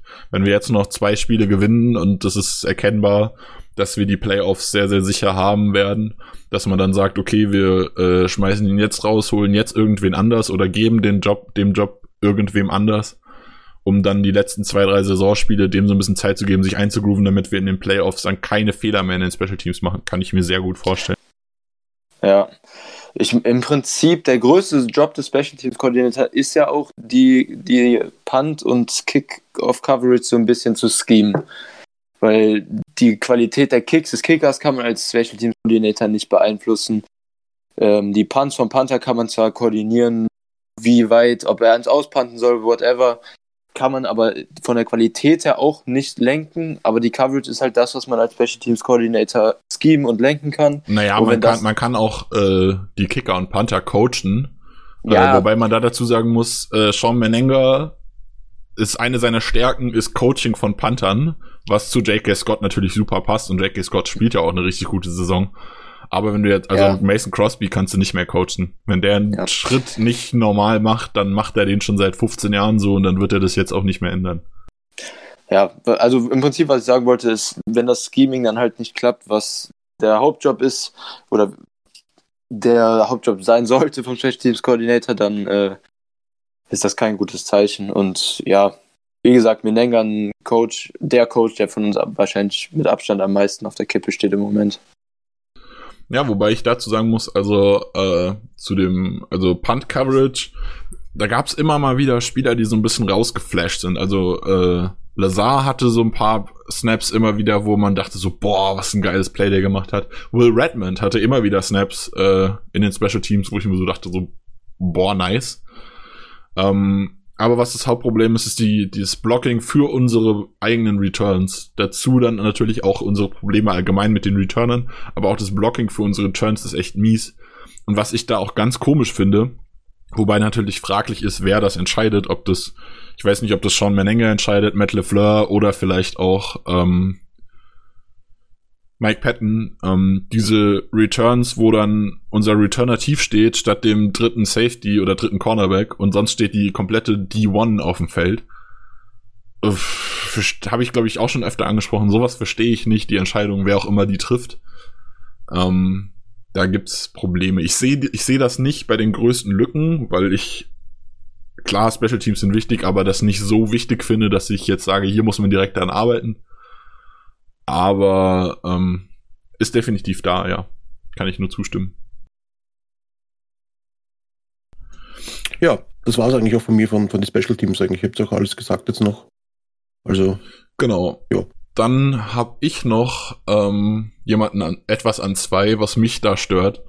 Und zwar ist es die Gesundheit und die Konstanz unserer Cornerbacks oder allgemein der Defensive Backs. Savage war verletzt, King war jetzt zweimal verletzt, spielt aber immer, muss man ihm zugestehen. Ähm, ein, äh, wie heißt der junge Cornerback-Backup, der äh, undrafted Tony Brown. Tony Brown, danke. Der war auch Anfang der Saison verletzt. Ähm, dann gibt's immer diese unkonstanten Dinger von Jair, von King ah, das ärgert mich schon. Da frage ich mich schon auch, woran das liegt und äh, wie man das vielleicht verbessern könnte. Das stört mich schon. Also gerade quasi die, die Unkonstanz alleine hätte ich hier nicht reingenommen. Aber gerade mit der Gesundheit, die bei denen doch mal wieder so ein bisschen struggelt, auch bei anderen Spielern, so ein Savage oder so jetzt, mh, hm, gehört immer wieder mal da rein, denke ich. Wie seht ihr das? Äh, puh. Chris, magst du anfangen? Ja, ich ähm, kann im Gegensatz zu dir vielleicht so ein bisschen erahnen, woran das liegt. Und es wurde ja in der Offseason auch schon mehrfach gesagt, dass es jetzt ein bisschen auf Turnover liegen soll. Und unsere Defense, vor allem unser Defensive Backfield, spielt halt einfach super aggressiv. Und das ist mir manchmal auch viel zu viel, wodurch diese ganzen Big Plays dann entstehen, weil sehr viel einfach auf Turnover jetzt gerichtet ist. Und ähm, ja, klar, immer, auf jeden Fall sind auch individuelle Busts einfach dabei und sehr inkonstant. Aber ich glaube, ein Großteil, beziehungsweise kein kleiner Anteil zumindest, der Inkonstanz kommt auch daraus, dass unsere Defense einfach sehr auf die Big Plays Saison ausgerichtet ist. Ja, also wo, was ich halt vermutet habe quasi, ist, äh, wurde ja letzte Saison schon angesprochen, äh, Defenses von Mike Patton haben vom ersten zum zweiten Jahr immer einen enormen Sprung gemacht, wie bei uns ja jetzt auch, muss man ja ganz ehrlich sagen. Ähm, weil die Defense von Patton sehr komplex ist und die einfach, die Defense einfach so ein Jahr oder so braucht, um das zu lernen. Ähm, was es für Savage fast beeindruckender macht, wie gut er in diese Defense reinkommt und für Amos. Ähm, aber da habe ich manchmal das Gefühl, gerade wenn irgendwie so total komische Plays bei rauskommen, keine Ahnung, ich habe es auch äh, gegen die Panthers äh, angesprochen, das Play am Anfang, wo King dann äh, Zone Coverage spielt, während der Rest des, des Teams eigentlich Man Coverage spielt. Äh, so, so Plays kommen da immer öfter mal vor im Defensive Backfield, wo so einer was anderes spielt als der Rest. Da frage ich mich dann schon, ist es vielleicht schon zu komplex? Ähm, müsste man irgendwas vereinfachen? irgendwie die zu komplexen Plays ein bisschen wegnehmen. Ja, bin ich mir so ein bisschen unsicher. Bin ich so ein bisschen unzufrieden auch mit Mike Patton. Wobei das natürlich auch wieder Meckern auf hohem Niveau ist. Also Mike Patton macht einen super Job bei uns, finde ich. Ein super Job, findest du? Ja, schon, oder? Also gerade so Anfang der Saison, was da so alles passiert ist, war schon ziemlich, ziemlich stark. Anfang der Saison bin ich auf jeden Fall bei dir. Aber ähm, im Moment bin ich schon relativ unzufrieden mit der Defense, muss Aber ich leider im sagen. Im Vergleich zu früher bin ich immer noch sehr zufrieden. Ja, also das, was ja, das wir jetzt als Down-Phase quasi haben, der Defense war früher der Standard bis die gute Phase. Ja, das ist 100% richtig, ja. Ja, äh, ich glaube, am Ende der Saison macht es mehr Sinn, so nochmal ganz genau darüber zu reden, wie die Defense jetzt die Saison gespielt hat. Ähm, ich will jetzt nicht so drauf eingehen, ähm, die, für mich ist das im Moment so ein bisschen ähm, zu viel Band, Butt und Break. Das habe ich auch schon mehrmals gesagt jetzt in den letzten Folgen. Ähm, aber solange wir in der Red Zone halt weiter so spielen und oft nur Field Goals statt Touchdowns zulassen, ist die Defense ähm, immer noch, wie du sagst, auch klar ein Upgrade zu den ähm, Saisons mit Capers und auch ein Upgrade zur letzten Saison mit Petin. So, dann hast du als einziger, glaube ich, noch einen Spot offen in deinen Lücken de, äh, des Teams. Und zwar deine Nummer drei. Wen hast du da, Chris? Genau, ähm, da haben wir eben schon ein bisschen drüber diskutiert. Ich habe auf drei ähm, die Offensive Tackles Backups, also im Prinzip nur Alex Light, den wir im Roster haben. Ähm, Na, Adam Pankey hätten wir noch im Roster anzubieten. Ja, Adam Pankey ist ja auch ein bisschen Interior, aber kann stimmt. Und Cole Madison ja. ist ja auch gelernter Tackle eigentlich. Ja, aber Madison hat bei uns in der Preseason so auch meistens nur Guard gespielt. Oder Center. Stimmt, ja. Ja. Ja. Ähm, ich bin ein bisschen zweifelhaft geworden jetzt eben bei unserer Diskussion auch darüber, muss ich ehrlich sagen, weil ihr relativ gute Argumente gebracht habt dagegen schon, als wir darüber diskutiert haben. Was mich zu dem Gedanken so ein bisschen geleitet hat, war halt dieses eine furchtbare Spiel von Light gegen die Eagles. Er hat dann noch zweimal gespielt gegen die Raiders und Chiefs, wo er dann auf jeden Fall deutlich, deutlich besser aussah. Ähm, ja, also gerade gegen die Chiefs fand ich es halt beeindruckend, wie er, äh, also er hat nur in Anführungszeichen 16 Snaps gespielt, aber die hat er teilweise auf Left Tackle, teilweise auf Right Tackle als Ersatz gespielt. Er wurde total bunt reingeworfen quasi und hat mhm. auch bei den schwierigeren Plays immer, also nie schlecht ausgesehen. Klar, ist ein Downgrade zu Bakhtiari und Bulaga, so soll es ja auch sein, sonst würde ja, er ja spielen. Ähm, das sind ja auch beides wirklich äh, Top of Top überhaupt äh, Tackles. Aber ich finde, dass er in den beiden Spielen schon einen guten Job gemacht hat. Klar, das Eagles-Game war nicht so geil. Aber wenn in einem Game halt auch 51 Snaps von deinem Backup-Tackle gespielt werden, dann ist es halt auch einfach zu viel. Ja, dieses eine Spiel bleibt mir halt so ein bisschen im Kopf, weil das war wirklich nicht nur nicht so geil, sondern das war schon sehr schlecht. Ähm, und wenn man Leid jetzt mal so ein bisschen außen vor lässt, sehe ich halt im Moment auch nicht so wirklich die Qualität, was dann ähm, im, in dem Sinne hinter Light noch kommt, weil ich mir Turner absolut nicht vorstellen kann auf Right Tackle im Moment von dem, was ich so auf Guard sehe, ähm, was jetzt Mobilität angeht, was so ein bisschen das Verteidigen gegen schnellere D-Liner angeht, kann ich mir Turner absolut nicht vorstellen auf Offensive Tackle im Moment. Dann hat man halt noch, wie du gerade gesagt hast, Panky und eventuell Madison, den man da als Option hätte. Aber das sind halt absolute Notlösungen im Prinzip und ich sehe da, wenn Bakhtiari oder Bulaga, einer von beiden, ähm, von beiden würde ich jetzt mal gar nicht sprechen, aber wenn einer von beiden ausfallen sollte, schon ein relativ großes Problem. Ähm, und hoffe aber trotzdem, dass vielleicht mit deiner Gegenmeinung, was Leid angeht, recht behältst, falls es so kommen sollte, dass Bakhtiari oder Bulaga über den Lauf der Saison rausfallen. Ja, also dazu muss ich sagen, ähm, wenn dir zwei Top 10 bis 15, sage ich mal, kann man schon beide einsortieren, äh, Tackles über die Saison ausfallen, dann hast du es halt auch einfach, gibt da so ein Sprichwort, hast du Scheiße am Schuh, hast du Scheiße am Schuh. Ähm, dann kann, das kann, sowas kann man einfach nicht auffangen. Ähm, ich denke, wenn einer sich richtig verletzen sollte, dass er wirklich ein Spiel raus ist, dass schon Billy Turner da eine, eine Option ist, nach außen zu, zu variieren.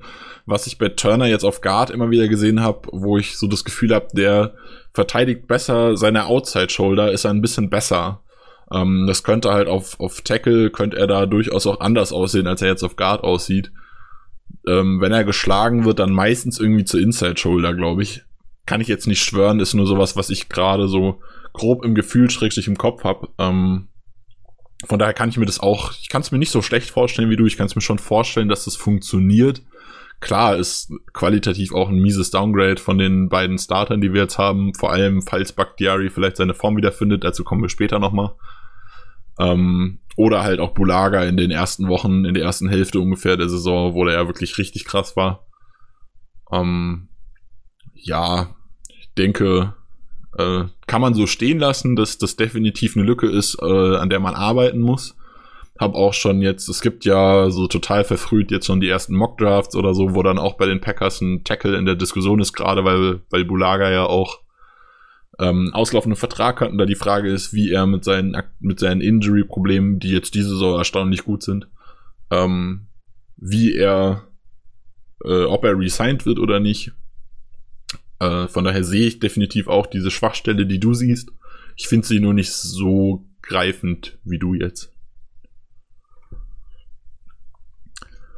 Gut, dann haben wir die größte Lücke im Roster auch abgeschlossen. Dann kommen wir wieder zu einem positiven Thema. Ähm, und zwar die größte Überraschung bei den Packers. Da sind wir uns wieder sehr einig, alle drei. Und zwar, wen haben wir an der 1, Chris? Hau aus. Wir haben an der 1 unseren Top-Rookie gehabt, Elton Jenkins. Ähm, war für mich auch die klare Wahl, für euch beide anscheinend auch.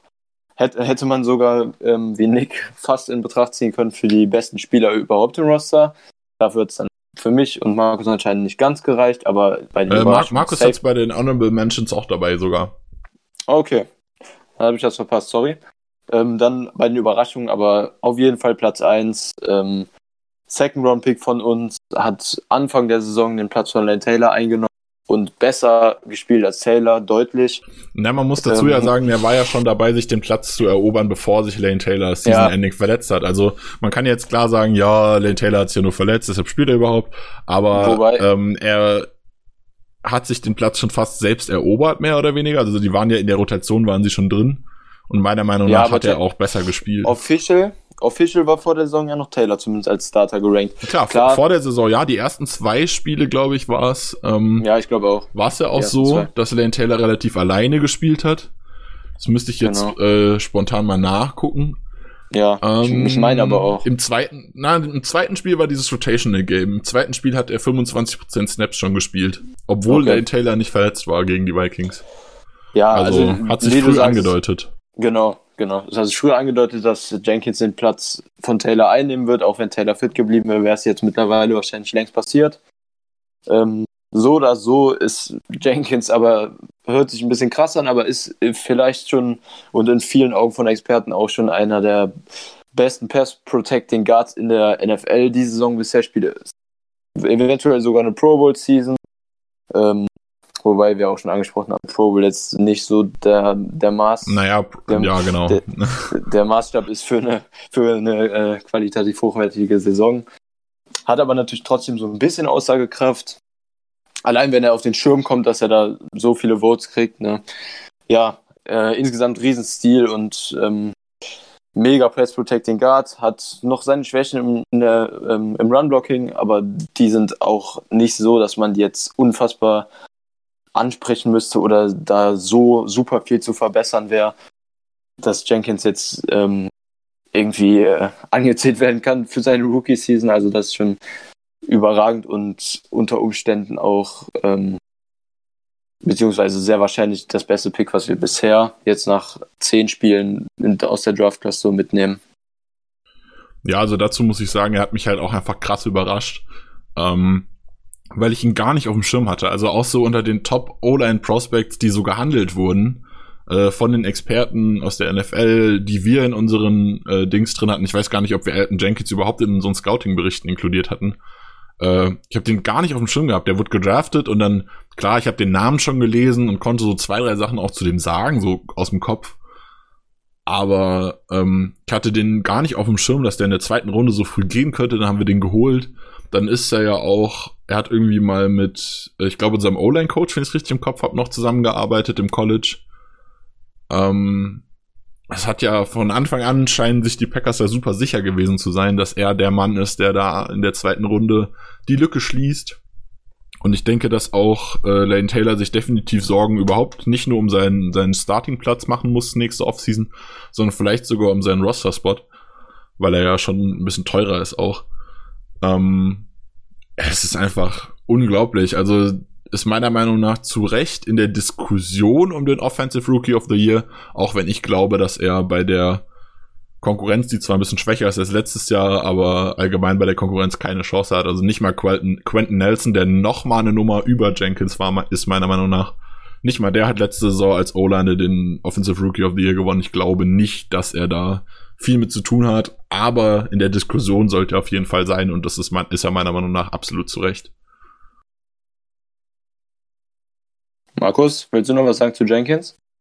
Nein, ihr habt eigentlich alles gesagt. Also, ja. Wie gesagt, das war einfach ein Stil, finde ich.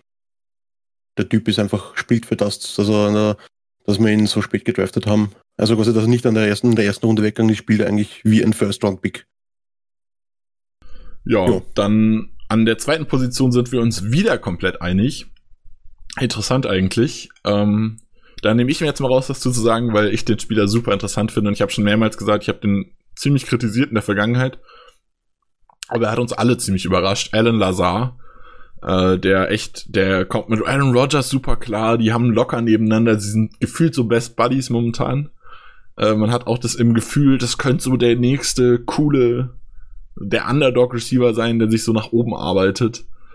Ähm, der macht einfach, er macht richtig gute Plays, er ist in wichtigen Situationen immer mal da, klar, er hat dann ein, zwei Drops jetzt auch schon gehabt, hat einen wichtigen Touchdown dabei gehabt, der hat alles irgendwie dabei. Ähm, und ich denke, wenn der sich jetzt, wenn der noch sich noch weiter steigert, gibt dem noch eine Offseason und dann ist er meiner Meinung nach in unserem aktuellen Roster ist er der Kandidat, den ich nächstes Jahr für die potenzielle Nummer zwei einsortieren würde, zusammen mit EQ, der, wo man halt mal schauen muss, wo der ist jetzt nach, der, nach dem Jahr, das er nicht gespielt hat. Ähm, aber meine, meiner Meinung nach hat er in der äh, Wichtigkeit im Roster eigentlich äh, Gmo und MWS fast schon überholt. Und das ist, kommt für mich absolut überraschend. Ja, und das hat sich auch an den Snap-Zahlen in den letzten Spielen ge äh, gezeigt. Auf jeden Fall ist ja echt Wahnsinn, wie Lazar das den Dev-Chart hochgeklettert ist die letzten Wochen und das zu Recht. Er hat sich einfach verdient. Ähm, hat besser gespielt als unsere potenziellen Nummer 2 und 3 Receiver, die vor der Saison so sehr gehypt wurden. Äh, und so kurz, da, kurz dazu gegen die Raiders hat El Lazar 85% der Offensive Snaps auf dem ja. Feld gestanden. Also richtig krass. Zahl. Was, also das sind so Zahlen, die er erreicht hat in den restlichen Spielen, glaube ich, wenn überhaupt immer nur äh, Devonta Adams erreicht, wenn er gespielt hat. Ich glaube, keiner hatte sonst ja. 85% Snaps. Yes. Und ein, äh, der beste Wert vielleicht, den Lazar bisher hat, statistisch, so wenn man da was nennen will, ist eine Catch Percentage von 75%, hat von seinen 24 Tages 18 gefangen. Äh, ähm, gegen die Chiefs hat er 5 von 5 gefangen sogar. Genau, sowas. Also Lazar ist ein reliable Target, sehr zuverlässig und das macht sich auch bemerkbar an den Targets, die Rogers ihm jetzt mittlerweile gibt.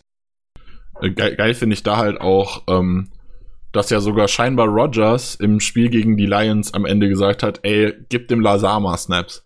Also, wenn Rogers vom Coach fordert, dass ein Receiver, äh, ein junger Receiver ein bisschen mehr Snaps bekommt. In der Crunch-Time des Spiels, wo es um alles geht, glaubt dann viel mehr muss man eigentlich nicht zu Lazar sagen. Markus, du hast ihn ja auch an der 2. Was denkst du? Ja. Ähm, ja, ich habe das schon eigentlich fast alles gesagt. Also Lazar ist einfach sein, ja, sein neuer Liebling irgendwie nach Aaron Jones und nach Devonta Adams. Und ähm, ja, äh, wie gesagt, er hat auch in der Offseason eben sitzen sie ja, sie, haben, sie sitzen im Lockerroom nebeneinander eben, sie essen immer zusammen eben, reden über das Playbook eben, reden über Football, reden über alles Mögliche. Also die verstehen sich auch abseits des Feldes wirklich gut. Und ja, er hat ja, habe ich ja schon mal in einem Podcast erwähnt, in den früheren, er hat ja auch Ellen Lassar so gelobt, dass er der erste Receiver ist, den er kennengelernt hat, der das Playbook in- und auswendig kennt.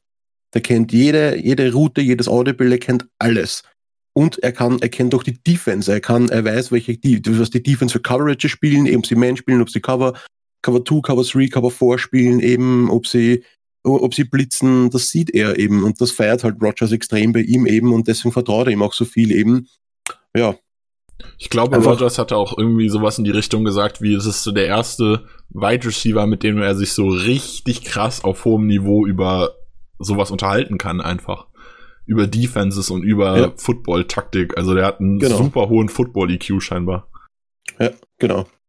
Und das feiere ich und das feiert scheinbar Rogers auch und ich glaube, wir feiern das alle gerade, dass Allen das da quasi so gut ankommt gerade. Ja. Ja, an, bei der 3 sind wir uns wieder uneinig. Da hat jeder äh, jemand anderes, wobei sich dann teilweise ähm, unsere Spieler in den Honorable Mentions wieder ein bisschen gegenseitig wiederfinden. Ähm, Markus, wen hast du an der 3 bei deinen Überraschungen der Saison?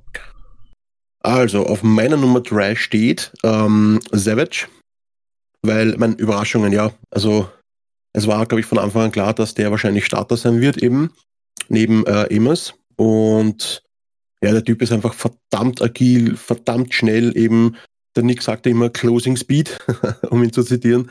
Ähm, sein Closing Speed ist natürlich der Hammer. Also Jetzt haben wir natürlich die letzten ähm, ein, zwei Wochen über ihm ein bisschen ähm, auch kritisiert natürlich, weil er war verletzt eben. Es fehlt ihm jetzt ein bisschen dieser, dieser Closing Speed, aber er kommt langsam wieder an, glaube ich eben.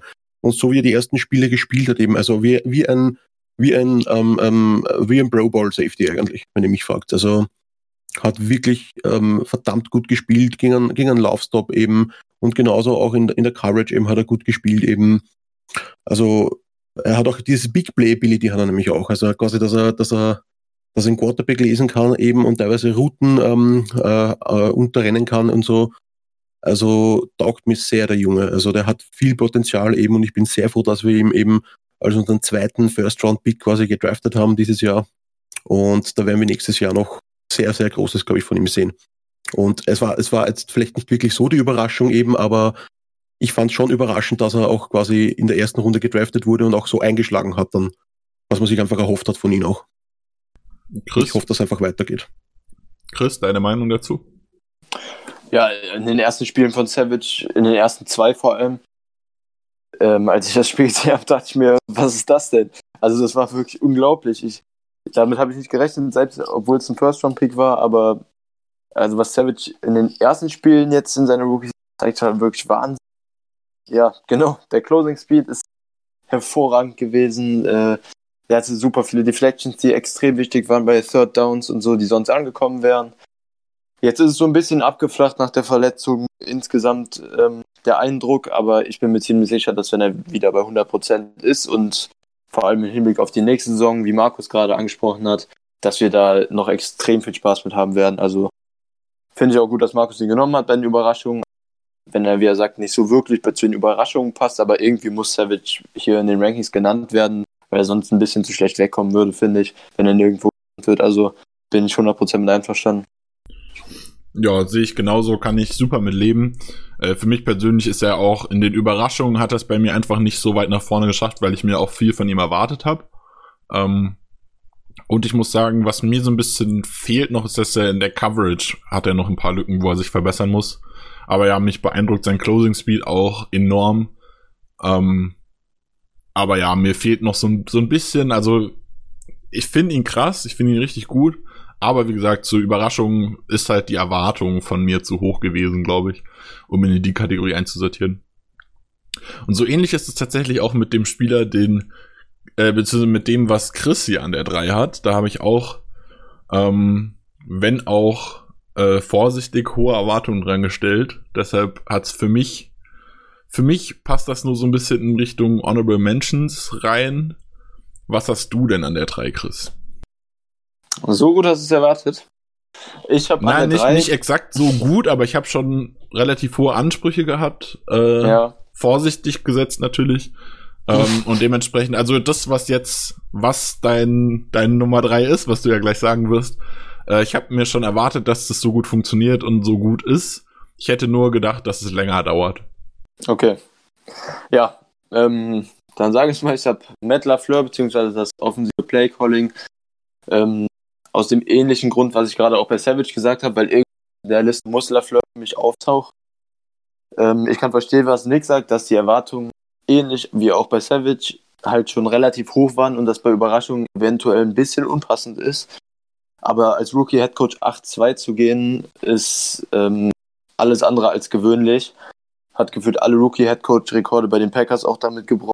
Sein mit seinen ersten Spielen, was die Siege angeht. Ist mit Abstand der beste Rookie-Head Coach dieses, wenn man sich die anderen mal, was, was viele für große Probleme haben. Ähm, unsere Offense ist mittlerweile safe in den Top 10, finde ich, wenn man jegliche Kategorien sich anguckt. Und Lafleur macht da einfach einen überragenden Job.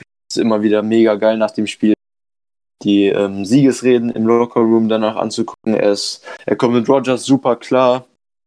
Ähm, was laut Medienberichten ja eventuell auch nicht so einfach sein. Und der macht einfach für mich einen hervorragenden Job. Deshalb bei mir, weil es auch wirklich besser ist, als ich es erwartet habe. Also ich glaube nicht, dass viele erwartet haben, dass wir 8-2 stehen.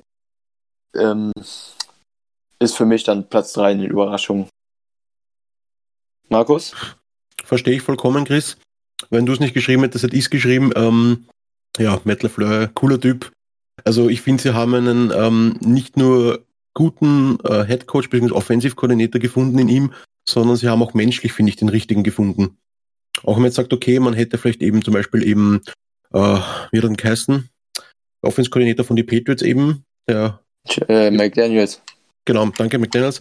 Ähm, der wäre ja auch quasi in der Rede gewesen, der war auch heißer Kandidat eben, nur hat scheinbar charakterlich nicht gepasst eben, weil der ist wahrscheinlich eher so ein bisschen da, so ein Bellycheck eben vom Charakter, was vielleicht zum Gewinnen gar nicht so schlecht wäre eben, aber die Packers macht halt viel mehr aus, finde ich eben. Naja, Und allein die Aktion, LaFleur- dass er die Colts da kurzfristig hat sitzen lassen, war halt einfach so ein Grund für mich, dass ich sage, den will ich einfach nicht als Headcoach haben. Ja, selbst schuld, genau. Und danke, das wollte ich auch noch erwähnen eben. Und eben das zeigt auch viel vom Charakter eben. Also wie gesagt, ich mache nicht sowas aus und dann lasse ich die einfach dann so sitzen. Das, das tut man nicht. Also ja, ist charakterlich einfach kein charakterstarker Mensch, wenn du mich fragst. Wie gesagt, dann nehme ich lieber einen ehrlichen und einen geraden Typen, einen authentischen Typen, eben wie Matt LeFleur.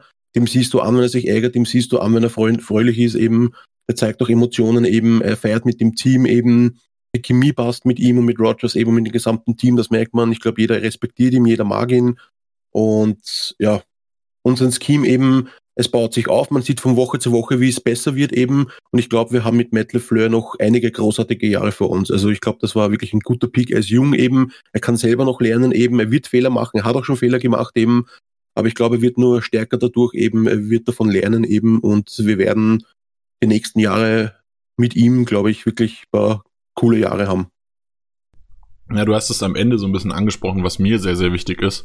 Ähm, er macht zwar Fehler, die sind aber okay. Er ist ein Rookie-Head-Coach, das kann passieren. Äh, die arbeiten auch in einem neuen Scheme. Er hat mit Aaron Rodgers, auch wenn die sich super verstehen, bestimmt keinen einfachen Quarterback, muss man halt auch einfach sagen. So ist es ja. Ähm, der hat einen eigenen Kopf und die kriegen es trotzdem super unter einen Hut. Aber was ich halt sehr wichtig finde, ist, dass er aus seinen Fehlern lernt. Der macht keinen Fehler zweimal. Ähm, der arbeitet an sich selbst, er arbeitet am Team und er hat einfach Spaß mit dem Team. Aaron Rodgers, Alan Lazar, Devontae Adams, die haben alle Spaß mit dem. Wer da einen Touchdown, ich erinnere mich ähm, aus dem Carolina Game, glaube ich, macht äh, läuft Aaron Jones für einen Touchdown, wo Devontae Adams nicht auf dem Feld stand. Und Devontae Adams rennt zu Lafleur, äh, geht zu Lafleur und haut ihm auf die Schulter und feiert mit dem zusammen an der Sideline. Sowas siehst du einfach nicht überall. Das finde ich richtig, richtig cool. Das sind halt einfach gute Zeichen, ne? Ja, also das zeigt einfach, dass dieses Team auch Bock auf Lafleur hat und dass denen Ja. egal ist, dass der jung ist und unerfahren ist. Ähm, die wollen mit ihm zusammen gewinnen und nicht gegen ihn, so wie es am Ende mit Mike McCarthy teilweise war. Ja. Ja, dann Nick, deine Nummer drei ist ja einer, den du schon sehr oft gelobt hast und ähm, wir auch schon in mehreren Podcast-Reviews erwähnt haben. Wer ist deine Nummer drei? Genau, ähm, meine Nummer drei ist Mercedes Lewis. Nicht, weil er super krasse Leistungen bringt. Äh, der Mann ist auch einfach alt, so muss man ihm auch einfach zugestehen. Aber gerade nach der ersten Saison unter Mike McCarthy, ähm, wo er eigentlich gar keinen Impact hatte, dann war er im Sommer immer wieder im Gespräch als Cut-Kandidat oder so. Und da dachte ich mir schon so, ah, ich würde mich voll für den freuen und ich glaube, der passt auch gut zu Lafleur. Und dann, wie es funktioniert, hat mich echt enorm überrascht. Also der spielt richtig viel. Der hat sich als äh, Passcatcher fast noch weiterentwickelt zu dem, was ich von ihm, von den Jaguars kenne. Äh, er blockt immer noch bombastisch, eins gegen eins gegen Edge Rusher, gegen teilweise Top Edge Rusher, hält er auch noch gut stand, der unterstützt super. Ähm, und er spielt auch einfach. Also, wenn ich mir mal grob die Snap-Zahlen anschaue, 54, 24, 56, 22, 47, 39, 40, 63, 34, 55 Prozent jeweils der Offensive Snaps gespielt. Das heißt, der spielt so roundabout 40 bis 50 Prozent, je nach Team mal mehr, mal weniger. Ähm, mehr kann man sich von einem Spieler in dem Alter, den man von der Free Agency bekommen hat, mehr kann man sich von dem nicht erwarten. Und ich finde, das ist was der macht, ist schon richtig gut. Und wenn ich mir angucke, dass in den letzten zwei, drei Spielen jetzt nicht mehr, weil halt Devonta Adams auch jetzt wiedergekommen ist und weil halt auch die Wide Receiver vielleicht einen Schritt nach oben gemacht haben, aber gerade zu Anfang der Saison, wo dann Jimmy Graham es nicht schafft, irgendwie frei zu werden und wenn Rogers einen Ball loswerden will, guckt er dann vielleicht auch mal eher zu Mercedes Lewis. Und das sind Dinge, die mich sehr, sehr überrascht haben. Ähm, dazu kommt halt, dass er scheinbar auch eine sehr, sehr große Leaderfigur ist im Kader, in der Offense. Und das freut mich schon sehr und dementsprechend Das ist auch wieder nicht so 100% die Top-Überraschung, ähnlich wie bei euch beiden. Aber das ist auch wieder so ein Spieler, der gehörte für mich einfach irgendwo hin und da passt er am besten und überrascht hat er mich definitiv. Also wenn ihr wollt, erzähle ich euch noch kurz eine Story zu Mercedes Lewis. Ähm, ich glaube, ich habe euch, habe ich das schon mal erzählt, ich war ja 2017 äh, Ravens gegen Jaguars äh, in Wembley Stadium und ich habe Mercedes Lewis ja schon live spielen gesehen. Und damals im Wembley Stadium in London hatte Mercedes Lewis sein einziges bis jetzt, ähm, genau, genau, das war übrigens sein einziges ähm, Hattrick-Touchdown-Game. Er hatte drei Touchdowns in diesem Spiel und ich habe alle drei live gesehen. Das war natürlich ein Fest, das habe ich wirklich gefeiert. Sehr nice. Grandios. Also einfach die drei Touchdowns gefangen. Das waren überhaupt, er hatte noch nie drei Touchdowns in einem Spiel gefangen, eben das war sein einziges Spiel bis jetzt. Aber vielleicht schaffen wir es mit ihm bei uns im Team auch mal, dass er das macht. Würde mich sehr freuen auf jeden Fall. Ähm, cooler Typ eben, war sehr cool, wie er mit seinem Team auch gefeiert hat, eben bei dem Touchdown. Und man darf nicht vergessen, die Bälle kamen sogar von Black Bortles, okay? Also. das, das hebt er sich bestimmt für Februar auf.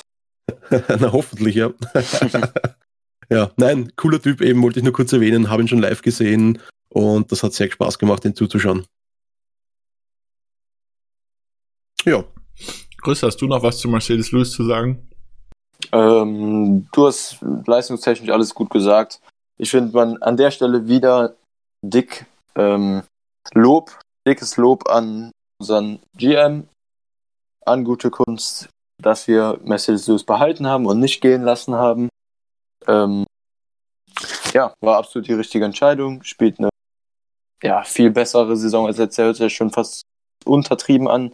Also letztes Jahr war ja gar nichts und dieses Jahr ist er einfach ein ganz, ganz fester Bestandteil der Offense. Und da finde ich auch absolut gerechtfertigt, dass du das dann bei Überraschungen eingeordnet hast, weil damit konnte man wirklich nicht rechnen. Dass es besser wird, klar, aber das ist, ähm, dass er so einen großen Anteil hat, hätte ich auch nicht erwartet.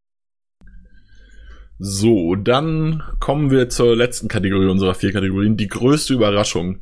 Jetzt ist richtig interessant, hier haben wir nämlich alle was anderes. Teilweise überschneidet sich auf verschiedene Positionen so ein bisschen, aber insgesamt ähm, hat jeder hier was anderes stehen. Die Und, größte Enttäuschung, ne? Genau, bei den größten Enttäuschungen. Achso, genau, Entschuldigung. Die, die ja. größten Überraschungen hatten wir gerade. Bei den größten Enttäuschungen. Bei mir an der Eins, ähm, leider, weil ich in ihm immer noch einiges an Potenzial sehe, Josh Jackson. Spielt nicht. Wenn er spielt, macht er nix. Ähm, auch in der Garbage Time von, ich weiß gar nicht mehr welches Spiel es war, wo er in der Garbage Time gespielt hat, ich glaube gegen die Raiders, hat er auch noch einen äh, Touchdown weggeworfen, äh, wegge weggehauen gegen Waller, wenn ich es richtig im Kopf habe. Ähm, tut mir einfach weh, der hat so viel Potenzial und kann eigentlich so viel und ich glaube, wenn man ihn richtig nutzt, könnte der auch in unserer Defense teilweise noch gut funktionieren, aber passiert leider nicht. Ja, vielleicht fühlt er sich einfach nicht wohl im Mike Bettins Scheme auch. Haben wir ja. zum Beispiel auch damals gesehen bei, bei Casey Hayward. Der ging dann zu den Chargers, ist abgegangen wie ein Zäpfchen. Haben wir gesehen bei äh, Mika Hyde, ging zu den Bills, ist abgegangen wie ein Zäpfchen. Ich meine, okay, Mika Hyde, ich glaube, Isume hat immer gesagt, das, das, das Schweizer Taschenmesser Messer zu ihm. Michael Hyde war aber auch bei uns immer gut, finde ich. Ja, also der war, immer, ja, er hat klar ja. zu den Bills nochmal einen Schritt nach oben gemacht, aber der, ich fand ihn auch bei uns, gespielt. ich fand ihn auch bei uns gut, aber er hat aber nicht viel gespielt, man hat ihn halt nicht ja. resigned einfach, muss man ja, auch ehrlich die sagen. Die Bills haben ihn noch richtig eingesetzt, die haben ihn dann richtig als, als klassischen Safety eingesetzt eben und wir hatten ihn quasi immer so ein bisschen als Hybrid und als Slot Receiver, ja, als Slot Corner, Corner. Ja. Also genau, ich, ich, ich, hab, äh, ich spiele ja Madden, kurze Anekdote, immer noch äh, Madden 15 da ist Micah Hyde als Corner einsortiert. Das allererste, was ich mache, ist, wenn ich einen Franchise mit, mit den Packers starte, ich nehme Micah Hyde, ändere die Rolle auf Safety und er wird mein Starting Safety. Ähm, ha, Clinton Dix oder Burnett gerne mal weggetradet, egal auf welcher Position Micah Hyde Starting Safety passt super. ja, ja, aber zu Jackson nochmal, ich habe auch das Gefühl, ähm, auf Cornerback wird es einfach nichts werden in unserem Scheme. Und ich bin mir auch unsicher, ob es auf Cornerback in der NFL von der Athletik überhaupt reicht. Einfach die Quickness reicht nicht gegen, gegen Slot Receiver. Schnell ist er im Antritt zumindest auch nicht. Straightline ist am Ende nicht so schlimm, aber auch nicht schnell. Ähm, ja, viele haben ja schon darüber geredet, ob wir ihn dann zum Safety machen sollen. Das hat ja in gewissen Maßen stattgefunden. Aber er spielt halt wirklich absolut gar nicht und das ist schon sehr enttäuschend für einen Second-Round-Pick, was jetzt in seiner zweiten NFL-Saison ist, finde ich. Ja, also er hat ja, er hat ja äh, während der Verletzung von, na, also nach der Verletzung von Green vereinzelt Snaps als Free Safety gesehen. Da fand ich ihn auch relativ gut. Also da habe ich, habe ich mir auch gedacht, ja, vielleicht ist es wirklich seine Rolle. Ähm, hat aber nicht lange gedauert, dass er es nicht mehr gespielt hat. Also ich bin sehr gespannt, wie, was da die Zukunft zeigt. Ich denke, wenn man dem jetzt noch eine Offseason gibt, wirklich ihn auf Free Safety vorbereitet, dann kann der in der Rotation da durchaus ähm, gut werden und gut funktionieren. Ja, ich fand, ich fand ihn halt zum Beispiel auch nicht besser als Redmond, muss ich sagen. Und das ist dann schon ein bisschen alarmierendes Zeichen, finde ich. Naja, auf jeden Fall eine, eine große Enttäuschung, das stimmt schon, kann man auf jeden Fall. Markus, hast du dazu noch was? Oder wollen wir weitermachen? Machen wir weiter. Gut, ähm, Chris, wer ist deine Nummer 1 bei den Enttäuschungen der bisherigen Saison? Bei mir auf der 1, ähm, da wundern sich wahrscheinlich nicht so viele, ist ähm, MWS. Im Prinzip hätte ich auch Gimo nehmen können, den ich mir direkt daneben geschrieben habe als Honorable Mention. Aber ich habe mich dann für MWS entschieden. Gimo taucht jetzt im weiteren Ranking auch nicht auf, weil ich bei beiden ähnliches sagen kann eigentlich. Beide hatten ähm, einen ganz großen Off-Season-Hype und wurden als Nummer 2 und drei Receiver hinter Adams sehr vielversprechend die ganze Offseason lang angeboten. Ähm, vor allem MWS hatte letztes Jahr eine ziemlich vielversprechende Rookie-Saison. Sollte die klare 2 neben, neben Tay werden und scheint jetzt in seinem zweiten Jahr nicht mal bessere Stats aufs Board bringen zu können als in seiner Rookie-Saison. Ähm, die, die lese ich jetzt mal nicht vor, aber ich habe es mir eben angeguckt und das scheint wirklich nicht mal die von letztem Jahr zu übertreffen. Vielleicht mehr Touchdowns, hat er zwei letzte gehabt, aber der Rest wird schwierig und es ist einfach auch traurig zu sehen, Woche für Woche, wie MWS weiter runterrutscht im Death Chart. Von einem undrafted Rookie, der jetzt besser spielt, als er in Alan Lazard überholt zu werden. Von dem, der mehr Impact in der Offense hat als MWS. Er ist halt trotzdem immer noch ein gutes Deep Threat, aber der Rest ist halt einfach viel zu wenig, um irgendwie in der NFL ein Right Receiver 2 sein zu können. Weil nur ein guter Straightline Speed und der Rest einfach fast alles nicht ausreichend, was über Road Running geht. Ähm, seine Cuts, seine, äh, seine, seine Hände zwar mittelmäßig, aber auch nichts, was herausragt, dass man ihn irgendwie dauernd 50-50 Balls einsetzen kann. Also das ist einfach alles deutlich weniger, als man sich das vorgestellt hat und für mich die größte Enttäuschung bei den Packers. Ja, ja ich habe ihn ja auch auf Nummer 3, Chris. Und ähm, ja, ich schließe mich da eigentlich komplett an bei dir und man sieht es auch bei den Stats eben am Anfang der Season hat er ähm, mehrere Targets auch bekommen, hat aber da auch nicht wirklich, wirklich gut performt eben und seine Targets sind halt stetig jetzt runtergegangen und man sieht auch, dass seine, dass seine äh, Offense-Snaps eben, das Prozent, das, also wie viel Snaps er spielt, geht auch runter. Am Anfang der Season waren die relativ konstant eben und es sind jetzt immer weniger geworden prozentuell, wenn man sich das anschaut eigentlich. In dem letzten Spiel waren sie überhaupt äh, Season Low mit 17 Prozent der Snaps hat er nur gespielt. Also, also ich, ich habe ja, ich hab ja vorher gesagt, dass Lazar mit seinen, ich glaube 83 Prozent war es, da neben Adams eigentlich der einzige ist. Äh, ja, MWS war genau. Anfang der Saison tatsächlich auf dem Level. Gegen Dallas hat er sogar 94 Prozent der Snaps gespielt. Ähm, dann hat er in Oakland nur 35 und jetzt halt gegen die Panthers 17. Das ist schon ein eindeutiges Zeichen, in welche Richtung es bei MWS leider momentan geht. Ja, mhm. aber, aber bei den bei die Oakland Raiders hat man einfach das Backfield ausgenutzt, eben da hatte er zwar nur drei Targets, aber da hat er die zwei Catches und hat er diese ähm, zwei langen Catches gehabt, eben da 133 Yards gehabt mit dem Touchdown, ja. Ja. Also, ja. ja. Er rutscht halt, wie gesagt, im Depth halt ja, immer weiter runter. Das reicht halt aber nicht. Also man kann, ja. natürlich ist es schön, wenn er, wenn wir einen Deep Thread mit ihm haben, aber du kannst halt nicht immer nur einen Deep Thread haben, wenn der sonst nichts so richtig hinkriegt. Also klar, ja. der kann auch was anderes, aber er muss sich, also im Route Running muss er definitiv arbeiten und das wird sein Projekt für die Offseason, denke ich dass ja. er sich die ganze Offseason hinstellt und nur an Routes arbeitet, ähnlich wie es Jamal Moore versucht hatte zu tun in der Offseason. Ja. Ähm, der es ja nicht und geschafft recht, hat. Es recht reicht das halt nicht, wenn wir davon sprechen, dass MWS unser Right Receiver 2 sein soll. Das reicht ja nicht, wenn ja, Right Receiver also 3 ich denke auch. sieht. Also ja. ich, ich, ich denke für so ein für so ein äh, Wide Receiver 3 Schrägstrich 4, der in der Rotation spielt, wir spielen ja momentan viel auch mit zwei Thailands oder mal einem Fullback. Ähm, der so ein bisschen rotationsmäßig spielt, halt wirklich dieser Deep Threat ist, den man in gewissen Situationen mal reinbringt. äh, ist er schon wertvoll und kann bei uns auch spielen. Deswegen habe ich ihn in meiner Enttäuschungsliste gar nicht drin. Aber ich verstehe, was ihr meint. Also gerade mit der mit dem Gedanken, er könnte die Nummer zwei sein, ist es schon enttäuschend. Ja, genau so nämlich. Ja, soll ich über meine Nummer zwei reden? Genau, Markus. Oder Wen hast, nee, erstmal die Nummer eins bei dir fehlt noch. Ja. Deine Nummer eins Enttäuschung. Meine Nummer eins, ja. Entschuldigung, ja.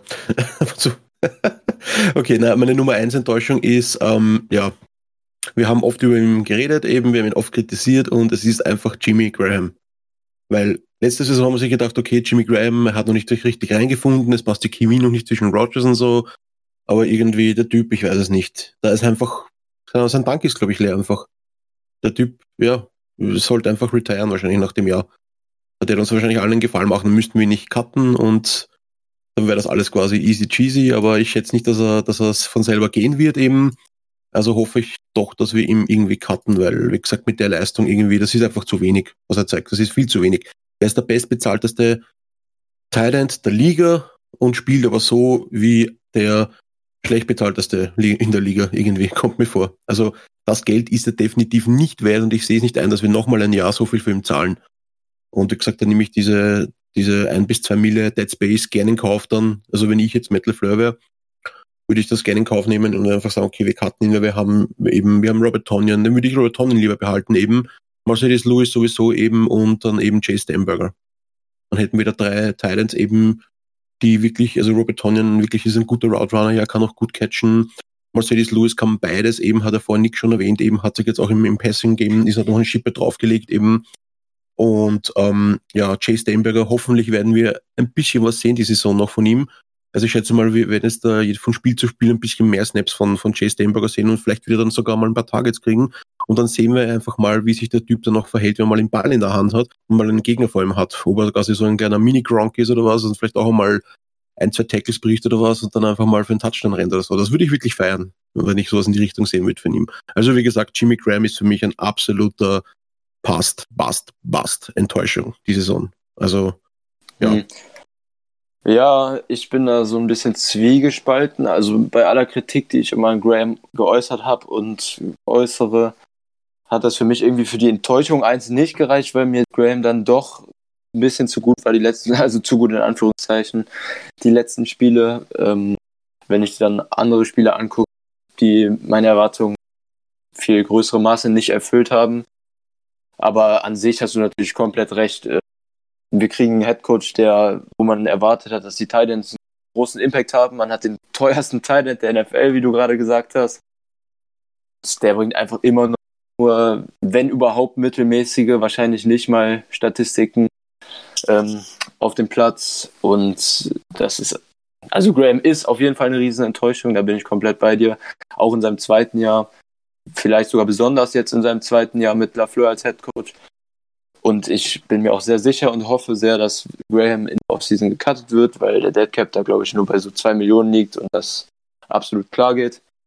Ähm, aber wie gesagt, für die, Überrasch äh, für die Enttäuschung eins war mir dann, hat Graham dann doch immer seine konstanten drei, vier Catches im Spiel, die dann ihn doch ein bisschen zu gut für mich dastehen lassen, um so eine große Enttäuschung zu sein wie MBS zum Beispiel. Aber, aber Chris, wenn du diese Catches anschaust, die er hat oder die Targets, das sind Mickey Mouse Catches, okay?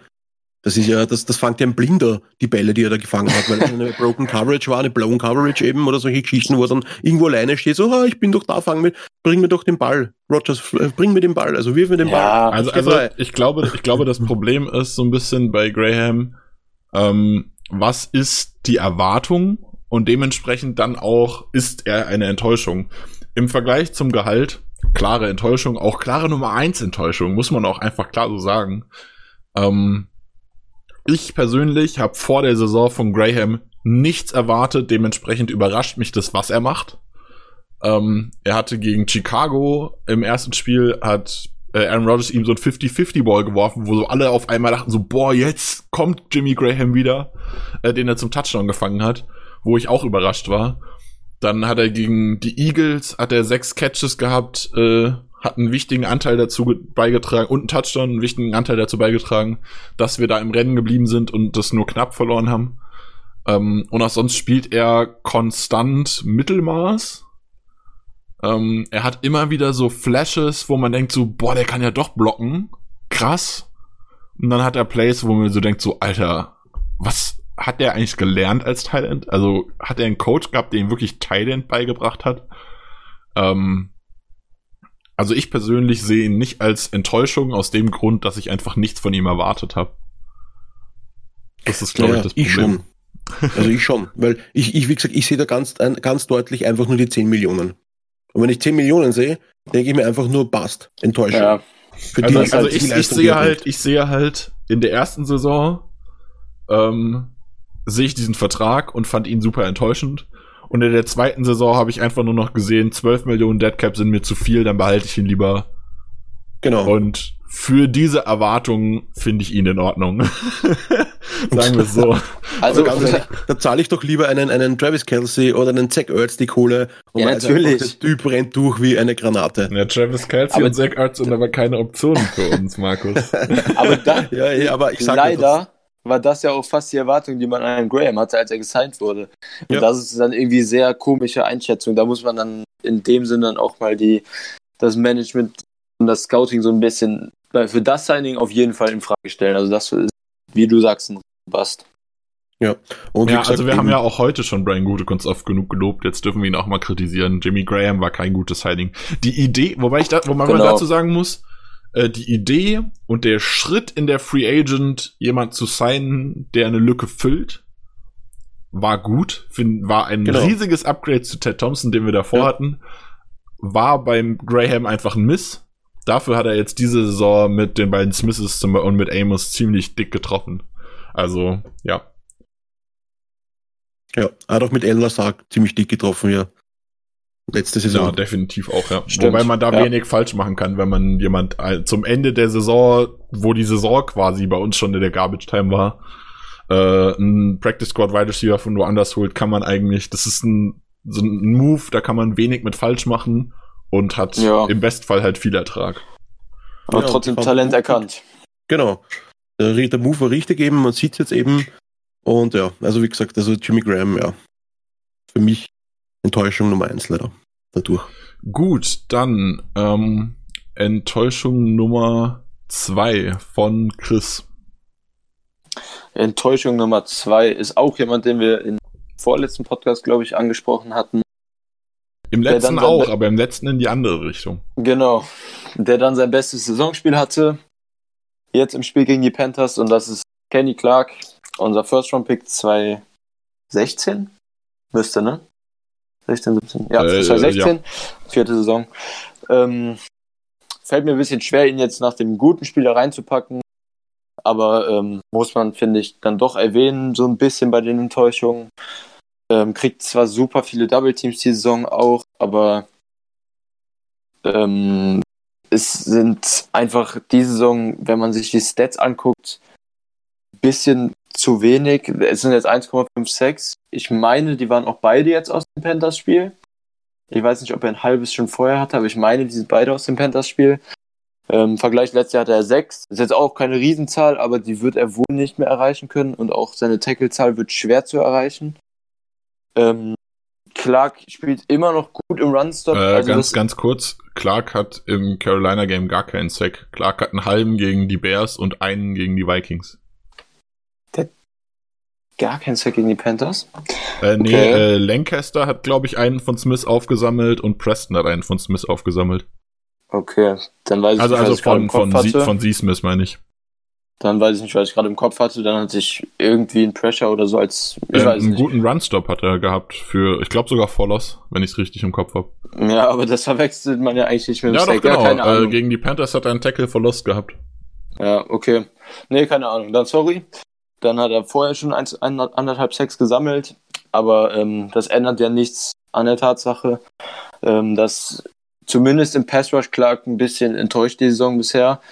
Und er wahrscheinlich jetzt auch nächstes Jahr spielt er unter seiner Option gezogen haben. Und wird, denke ich, einen relativ dicken Vertrag, der sich wohl so im Rahmen von Ray Jarrett's letzte Offseason bewegen wird.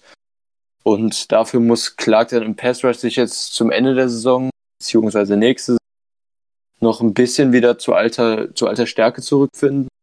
Ähm, sein Runstop ist aber immer noch ziemlich gut und ähm, deshalb fällt mir das auch so ein bisschen schwer, ihn bei der Enttäuschung reinzupacken, weil ich ihn auch super gerne mag. Interviews von Clark sind immer top, aber ist für mich auch so eine, so eine kleinere Enttäuschung, weil er halt, weil, weil ich ihn halt vielleicht sogar vor der Saison ein bisschen als gesehen habe, dass er den Schritt zum Superstar machen könnte und da halt leider jetzt ein bisschen enttäuscht wurde.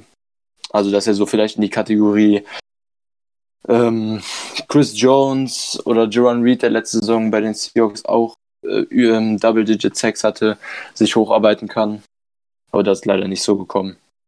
Wie seht ihr das von Clark bisher so? Weil ich finde das ein bisschen schwer, das so zu bewerten, weil das extrem meckern auf Niveau ist für mich. Ich würde erstmal an Markus geben. Ja, ähm, dazu will ich jetzt ein bisschen weiter ausholen, wenn das okay ist. Ähm, es ist ja so, ich bin damals ein ziemlicher Fan gewesen von BJ Raji und ähm, war sehr, sehr traurig, dass er quasi aus persönlichen Gründen eben äh, wegen Familienproblemen eben äh, aufgehört hat, eben bei uns zu spielen, weil der Typ war einfach eine Macht. Ich habe diesen Typen geliebt, der war einfach cool drauf und ich erinnere mich noch sehr, sehr gut an, ähm, das war unser Super Bowl Year, wo er quasi die, den Pick Six eben bei die, von, von den Bears gefangen hat. Das war so geil, das war so geil. Der Typ ähm, quasi äh, täuscht an, quasi, dass er, dass er, dass er ähm, Pressure ausübt, eben macht ein paar Schritte zurück. Ich weiß gar nicht, wer der Quarterback damals bei den Bears war. Auf Fall fangt er dann den Ball, eh, rennt mit dem Ball mit der rechten Hand nach vorne, so tanzt in die Endzone rein und fängt dann zum Tanzen an. Das ist wunderschön gewesen. Also ja, ähm, um da jetzt quasi kurz auszuholen. Ähm, Ganz kurz, ich weiß zwar aus dem Kopf gerade auch nicht, wer der Quarterback war, aber da es nicht Trubisky war, würde ich aus dem Kopf raten und sagen Jay Cutler. Caleb Henny was. Egal, alles das gleiche Kaliber. heißt, ja, ist er trotzdem Jay Cutler. Ja, Jay Cutler. Ja. Auf jeden Fall, nein, ich habe es einfach gefeiert eben. Und dann eben er 2000, nach 2015 Season retired und dann haben wir in der ersten Runde Kenny Clark geholt. Und Kenny Clark hat einfach diese Lücke gefüllt eben von PJ Raji. Und er war ja nicht umsonst letzte Jahr auch im Pro Football Focus eben der beste äh, Defense Tackle der Liga, von, von ihnen, von ihnen geratet eben.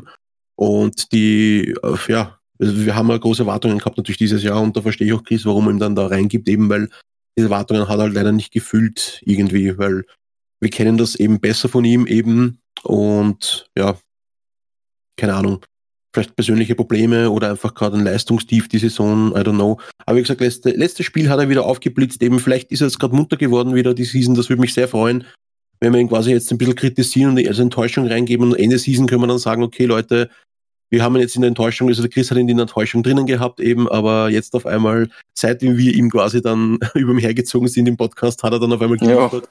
das war das geil. Natürlich sehr schön. Und was ich auch sehr feiern würde, wenn Kenny Clark auch mal einen Pick Six macht, genauso wie PJ Raji. Ja, Big, Big Man Interceptions sind immer am geilsten. Ja, wenn, wenn, heißt, wenn, einen dicken Mann mit dem Ball Big laufen Man und dann siehst du irgendwas machen, ist immer geil. Ja. Big Man mit dem Ball in der Hand ist einfach ein richtig cooles Feeling. Ja, zuerst siehst du einen dicken Mann laufen und dann siehst du einen dicken Mann mit einem Ball in der Hand tanzen. Das ist noch immer das Geilste. Ja, ja Nick, mich interessiert noch, was du dazu sagen würdest. Ja, und zwar habe ich ihn auch in meiner Liste, aber in einer, an, in derselben Kategorie, aber ein bisschen mit einem Überbegriff. Und zwar habe ich ihn an drei, äh, in dem Überbegriff Underperforming Stars. Ähm, was bedeutet, so ähnlich wie du es gesagt hast, äh, Kenny Clark spielt richtig gut.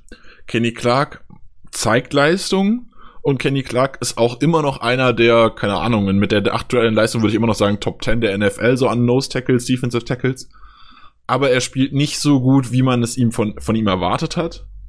Und dementsprechend, weil wir da mehrere von der Kategorie haben, ähm, habe ich ihn definitiv auch bei mir bei den Enttäuschungen rein. Ich habe ihn nur an drei und nur in einer gemischten Kategorie, weil ich halt die Leistung selbst zu gut finde, um ihn so als richtige Enttäuschung einzubauen, aber ich sehe definitiv, was ihr da sagt und ich sehe das ähnlich. Und ein Spieler, der bei mir auch in diese Kategorie fällt, und da treffe ich auch direkt so ein bisschen Markus und gebe gleich an Markus wieder weiter, der hat den nämlich äh, als einzelnen Spieler in der Liste stehen, ist David Bakhtiari.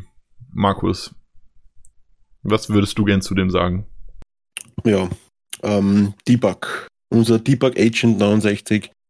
Ähm, ich liebe übrigens die Zahl 69, die verfolgt mich. Das habe ich schon irgendwann erwähnt einmal, glaube ich, in einem Podcast. Ich werde von der Zahl 69 wirklich verfolgt. Egal wo und wann. Ähm, ich schaue auf mein Handy und mein Akkustand ist 69. Nein, also ich, ich, ich mag David Bakhtiari extrem gern. Ein sehr guter Spieler eigentlich, aber irgendwie die Saison, pff, auch wenn er noch immer auf einem, einem sehr guten Level spielt, ist das nicht das Elite-Level, was er die letzten Jahre hatte, fand ich.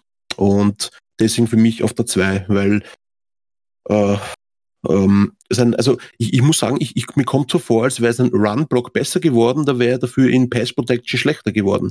Und Pass Protection war aber ja, das, immer genau das kann ich Sache. bestätigen, ja. Also im Run-Block ja. hat er definitiv einen Schritt nach oben gemacht, wobei man dazu Ja. einfach sagen muss, äh, dass das Scheme halt auch einfach ein anderes ist. Der Head Coach, der Offensive Coordinator und der O-Line Coach sind alle drei äh, Leute, die sehr gut, äh, sehr viel Run spielen und auch sehr gut Run coachen können. Das heißt, ich gehe davon aus, dass es jetzt nicht unbedingt eine persönliche Verbesserung ist, sondern einfach besseres Coaching und dann die Sachen, die Bakhtiari gut kann, besser abgerufen werden im Run-Game. Ja, vermutlich, ja. Und, Ja. aber wie gesagt, trotzdem, Debug ist einfach trotzdem der Blindside, Blindside-Blocker von Aaron Rodgers. Und der Blindside-Blocker von Aaron Rodgers hat einfach den wichtigsten Job in dieser Liga.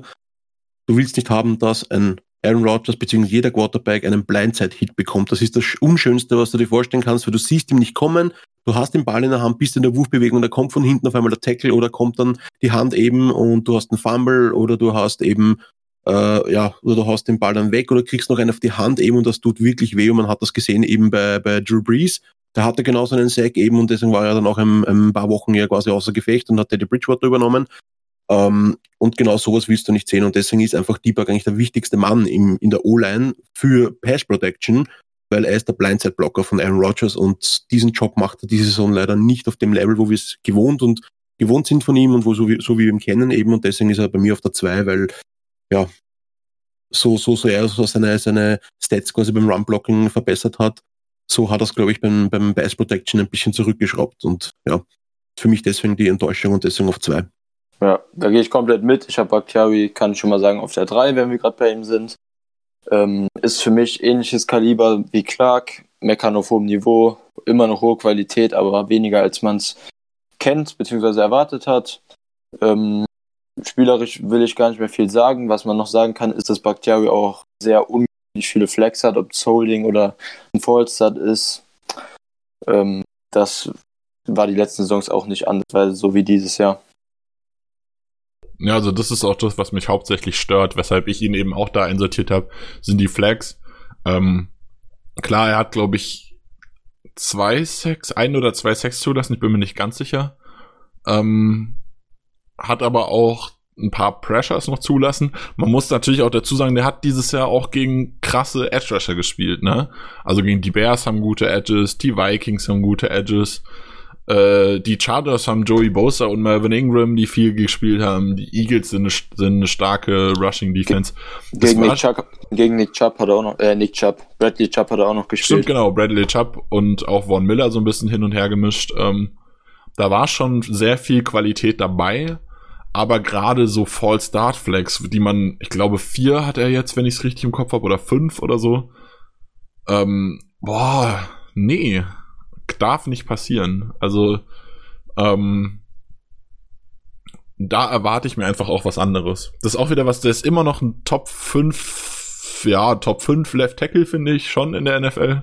Vielleicht Top 10, ich weiß, bin momentan nicht so sicher. Ich habe nicht Ja, so krass viel andere, äh, anderen Football geguckt, dass ich sagen würde, ich könnte jetzt generell perfekt einsortieren. Aber so in dem Bereich wird er sein immer noch.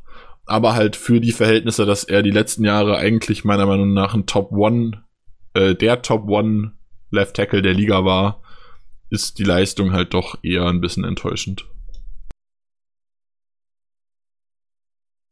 Gut, ähm, wen haben wir noch? Ähm, jetzt habt ihr mich ein bisschen durcheinander gebracht. Genau. Ähm, wir haben eure durch, glaube ich, wenn ich es richtig im Kopf habe. Ich hätte noch jemanden an zwei zu bieten, beziehungsweise eine ganze Gruppe von Leuten, Schrägstrich, ähm, Schrägstrich, ein Coach, Schrägstrich, eine ganze, eine Position und eine Teamgruppe, und zwar die Special Teams. Ähm, haben wir vorher im Prinzip schon mal besprochen, brauchen wir nicht so viel drüber reden. Äh, vor allem halt das Return Game da mal als Namen dazu halt Davis, Shepard und Tremont Smith, aber natürlich halt auch, wie wir schon angesprochen haben, das Blocking ist und das, Coverage ist nicht gut. Es funktioniert leider alles noch nicht so. Das muss man dann wahrscheinlich auch Sean Menenga so ein bisschen aufs Auge drücken. Was schwierig ist. Ja, so ist es. Die Packers haben statistisch auch, zumindest Punt Returns angeht, ähm, das schlechteste Punt Return, das schlechteste Punt Returning der NFL. Na gut, wir returnen ja auch nur einen von 100 Kicks, also. Das ist richtig. ähm, ja, dann, was ich noch zu erwähnen habe, ähm, ich glaube, wenn ich es richtig gesehen habe, habt ihr keine, Men keine Mentions mehr dazu. Honorable Mentions kann man eigentlich fast nicht sagen bei einer negativen Kategorie. ähm, ja, un hab, unhonorable Mentions. habt ihr, glaube ich, nichts mehr? Ja, ich ähm, habe Gimo und George Jackson, Gimo. aber da haben wir genug drüber geredet. Genau. Also. Ähm, was ich noch habe, da haben wir vorher auch schon so ein bisschen drüber geredet, ist die Einsatzzeit von Oren Burks, ähm, die mich sehr stört, die, die, die ich auch enttäuschend finde. Nicht nur, weil ich glaube, dass er besser spielt, als er Zeit bekommt, sondern auch, dass er gerade bei Raven Green halt ein Spieler ist, der diese Rolle ausfüllen könnte. Und ich finde, dass er es sich mindestens mal verdient hat, ausprobiert zu werden. Mal davon abgesehen, dass er eben genau für die Rolle gedraftet wurde. Und dann habe ich als letzten Punkt noch ähm, ebenfalls Einsatzzeit von, da haben wir auch schon so ein bisschen drüber geredet, als wir am Anfang über sie und Preston geredet haben. Ähm, die Einsatzzeit von Rashawn Gary in Klammern mit dem Fakt, dass ich finde, dass Kyler Fackrell zu viel Einsatzzeit sieht. Ähm, das will ich aber auch nicht weiter erläutern. Da haben wir die letzten, glaube ich, zehn Podcasts schon drüber geredet, habe ich immer wieder erwähnt. ja. Ähm, lasse ich jetzt einfach so stehen. Ich finde nur, dass es reingehört. Ich habe es auch extra mehr auf die Einsatzzeit von Gary bezogen und weniger auf Fackrell, weil mehr Alternativen sind halt auch nicht da. Da muss man einfach sagen, wenn Gary die Coaches nicht überzeugt, mehr Einsatzzeit zu bekommen, dann ist Fackrell halt die nächste Alternative. Da kann er ja nichts für. Ähm, mich wundert halt einfach, dass Gary so wenig Zeit sieht. Gerade als First Rounder, wo haben wir ihn gepickt? An zwölf? Zwölf, ja. Genau, zwölf. Ähm, ist mir eigentlich zu wenig. Klar, wir haben auch äh, sie und Preston gesigned, aber trotzdem dann in der Rotation, dass er hinter Fackrell immer noch ist, was sich ja so langsam äh, glücklicherweise verändert scheinbar. Ähm, aber dass das so ist, ist dann für einen Nummer 12 Pick doch ein bisschen enttäuschend, finde ich. Ja, gehe ich absolut mit, haben wir auch schon oft drüber geredet. Ähm, verstehen wir nicht und da kann ich eigentlich alles nur sagen, was du gerade gesagt hast. Gut. Ja, ich schließe mich da euch vollkommen an. Dann ähm, wollen wir natürlich auch, haben wir diese ganzen Kategorien abgeschlossen, haben massig ge äh, gelabert, äh, haben wir auch schon fast zwei Stunden hinter uns. Aber wir haben ja Zeit, wir haben bei Week, ihr habt Zeit, es zu hören. Ähm, dementsprechend wollen wir noch so ein bisschen weitergehen. Und zwar wollen wir mal schauen, ähm, wir haben Fragen bekommen, auch dazu so ein bisschen, wie schätzt ihr die wahre Leistungsstärke der Packers ein? Schwerer Stil Spielplan, trotzdem 8-2. Dabei aber viele enge Spiele, viele nur One-Score-Game. Sind wir wirklich ernsthafter Contender dieses Jahr und so stark, wie es unser Rekord vorgibt? Von Packerman 79 und von Gobo 7793. Interessant fände ich auch ein Vergleich zu den anderen Teams im Playoff-Rennen, auch weil wir bisher die meisten Teams mit positivem Rekord besiegt haben. Ja, ähm, kann ich erstmal bestätigen, ja, wir haben die meisten Teams mit positivem Rekord besiegt und zwar haben wir fünf Teams besiegt die jetzt einen positiven Rekord haben. Ähm, das sind die Vikings, die 7-3 stehen, die Eagles, die 5-4 stehen, die Cowboys, die 5-4 stehen, die Raiders, die 5-4 stehen und natürlich die Chiefs, die 6-4 stehen. Jetzt sind wir Moment, schon bei 5. die Eagles besiegt? Nee, 6 äh, Quatsch, gegen die, die, Eagles haben wir verloren. So, äh, Eben. die Eben. haben wir auch gespielt, aber verloren. So, und ich habe mich ja. gerade schon überlegt, das wären jetzt 6. Ähm, und die Panthers, die 5-4 stehen, haben wir auch äh, besiegt. Das sind die 5, die Eagles natürlich nicht. Ähm, das zweitbeste Team äh, in der NFL, beziehungsweise die zweitbesten Teams sind die Ravens, die Niners, die Seahawks, die Chiefs, die Saints und die Vikings, die jeweils drei Spiele gegen Teams mit äh, Winning Records gewonnen haben. Wie seht ihr das? Denkt ihr, dass wir so stark sind, wie wir aussehen? Haben wir die 8-2 verdient? also ich würde generell jetzt erstmal noch, bevor es äh, irgendwie in Richtung Super Bowl geht, mehr auf die NFC schauen natürlich als auf die AFC. Also jetzt so ein bisschen Top-Teams aus der AFC wie Patriots, Ravens, Chiefs oder Texans sind so ein bisschen außen vor lassen in der Diskussion. Wenn man sich dann in der NFC um sind im Moment so die Top-Teams in meinen Augen ähm, die Niners, die Seahawks, die Saints und die Vikings leider. Äh, da, dazu ganz kurz vorweg würde ich, wollte ich, habe ich noch die Standings der NFC rausgesucht. Ja. Ähm, da wären derzeit die 49ers mit 8, 8 und 1 äh, ganz vorne. Wir haben es in der Hand, die zu besiegen und quasi sie zu überholen. Wir sind nämlich 8 und 2. Wenn wir sie überholen, sind wir 9 und 2, äh, 9 und 2 und die sind 8 und 2. Wenn sie dann ihr, diese Woche spielen sie ja auch noch, können dann quasi gewinnen, dann stünden sie 9 und 2. Ähm, dann hätten wir aber den Tiebreaker, weil wir gegen sie gewonnen haben.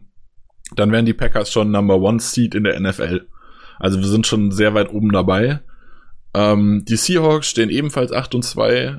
Die Saints stehen 7 und 2. Die Vikings stehen 7 und 3. Die Cowboys stehen 5 und 4. Und dann stehen mit den Cowboys noch die Rams, die Eagles und die Panthers auf 5 und 4. Also zum Ende hin wird's doch recht knapp, denke ich. Gerade so um den sechsten Spot, fünften, sechsten Spot wird's viel Streit geben. Ähm, ja. Jetzt darfst du weitermachen, Chris, sorry. Ja, kein Ding.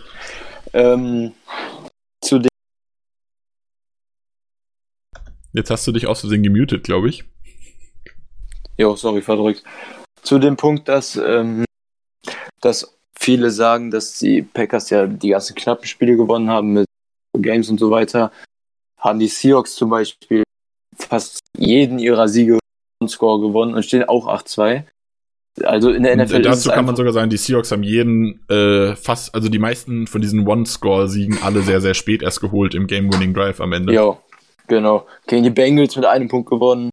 Und die Niederlagen des Seahawks waren dann halt auch gegen gute Teams. Das muss man den Seahawks dann in dem Sinne dann etwas höher anrechnen als uns. Es waren gegen die Ravens und die Saints, also zwei Top-Teams. Und wir haben halt ein mittelmäßig bis äh, besser mit den Eagles bis etwas überdurchschnittliches Team. Wobei ich die Eagles auch besser sehe als 5-4 im Moment verloren. Und gegen ein Team, was mit den Playoffs wahrscheinlich wenig zu tun haben wird dieses Jahr mit den Chargers, die aber gegen uns fand ich, ziemlich gut gespielt haben, auch wenn wir sehr schlecht waren.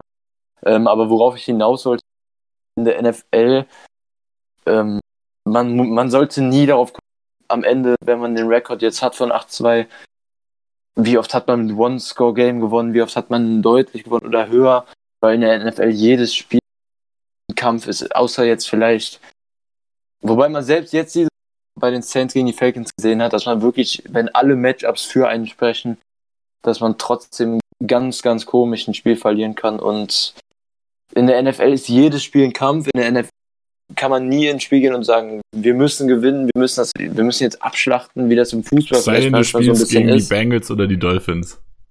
Ja, und selbst die Dolphins haben jetzt zwei Siege geholt und gegen fünf Dreier Colts gewonnen, zwar mit Backup, aber ja, es ist, es ist in der NFL einfach so. Wenn man gewinnt, dann ist es ein Win am Ende der, und man hat nur 16 Spiele in der Regular Season. Jeder einzelne ist extrem wichtig, egal gegen wen, ob es ein oder 30 Punkte Unterschied sind, ist am Ende komplett egal, weil wenn man, ob man gewinnt oder verliert, ist das, was zählt und es gibt nichts in der Art wie Torverhältnis oder so. Ähm, ja, ich weiß nicht, was ich noch großartig dazu sagen soll.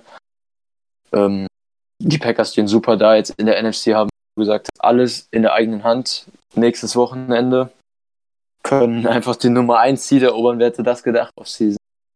Und äh, wir können einfach extrem glücklich sein, was im Moment so generell passiert bei den Packers. Wir stehen nach 10 Spielen haben wir 8 Siege geholt.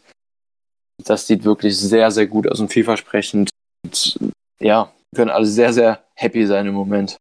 James Jones hätte das gedacht. Stimmt. Was, was hat der- er nochmal predicted? Aber das denkt doch 12-4, jedes Jahr. 13-3? James Jones hat, ich weiß es gar nicht, was er insgesamt predicted hat, aber der hatte uns auch zur Bye Week bei äh, 8 und 2.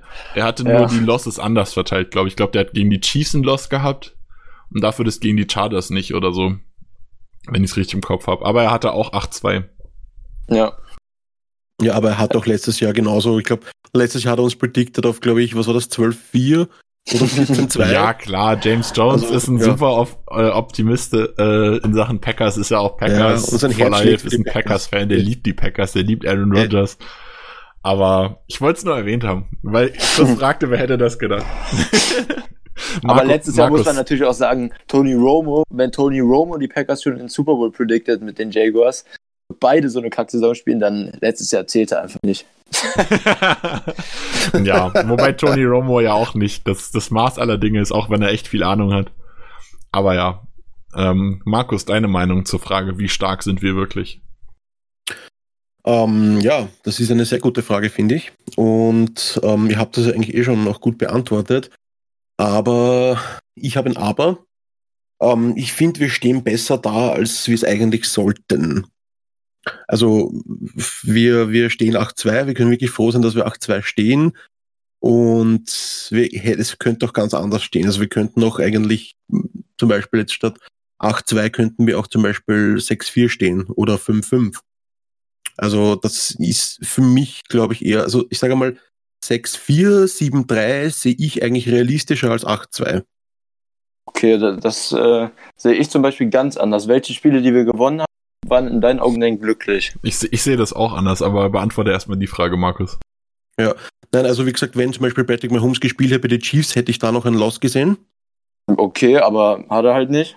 Ja, also, aber ich sag, das meine ich ja. aber nein, ich sage, was wäre wenn? Also ich sage nicht, ich, bin ja froh, dass wir 8-2 stehen und ich feiere das natürlich, ist eklig, ich bin Packers-Fan. Hallo, es ist ein Packers-Podcast.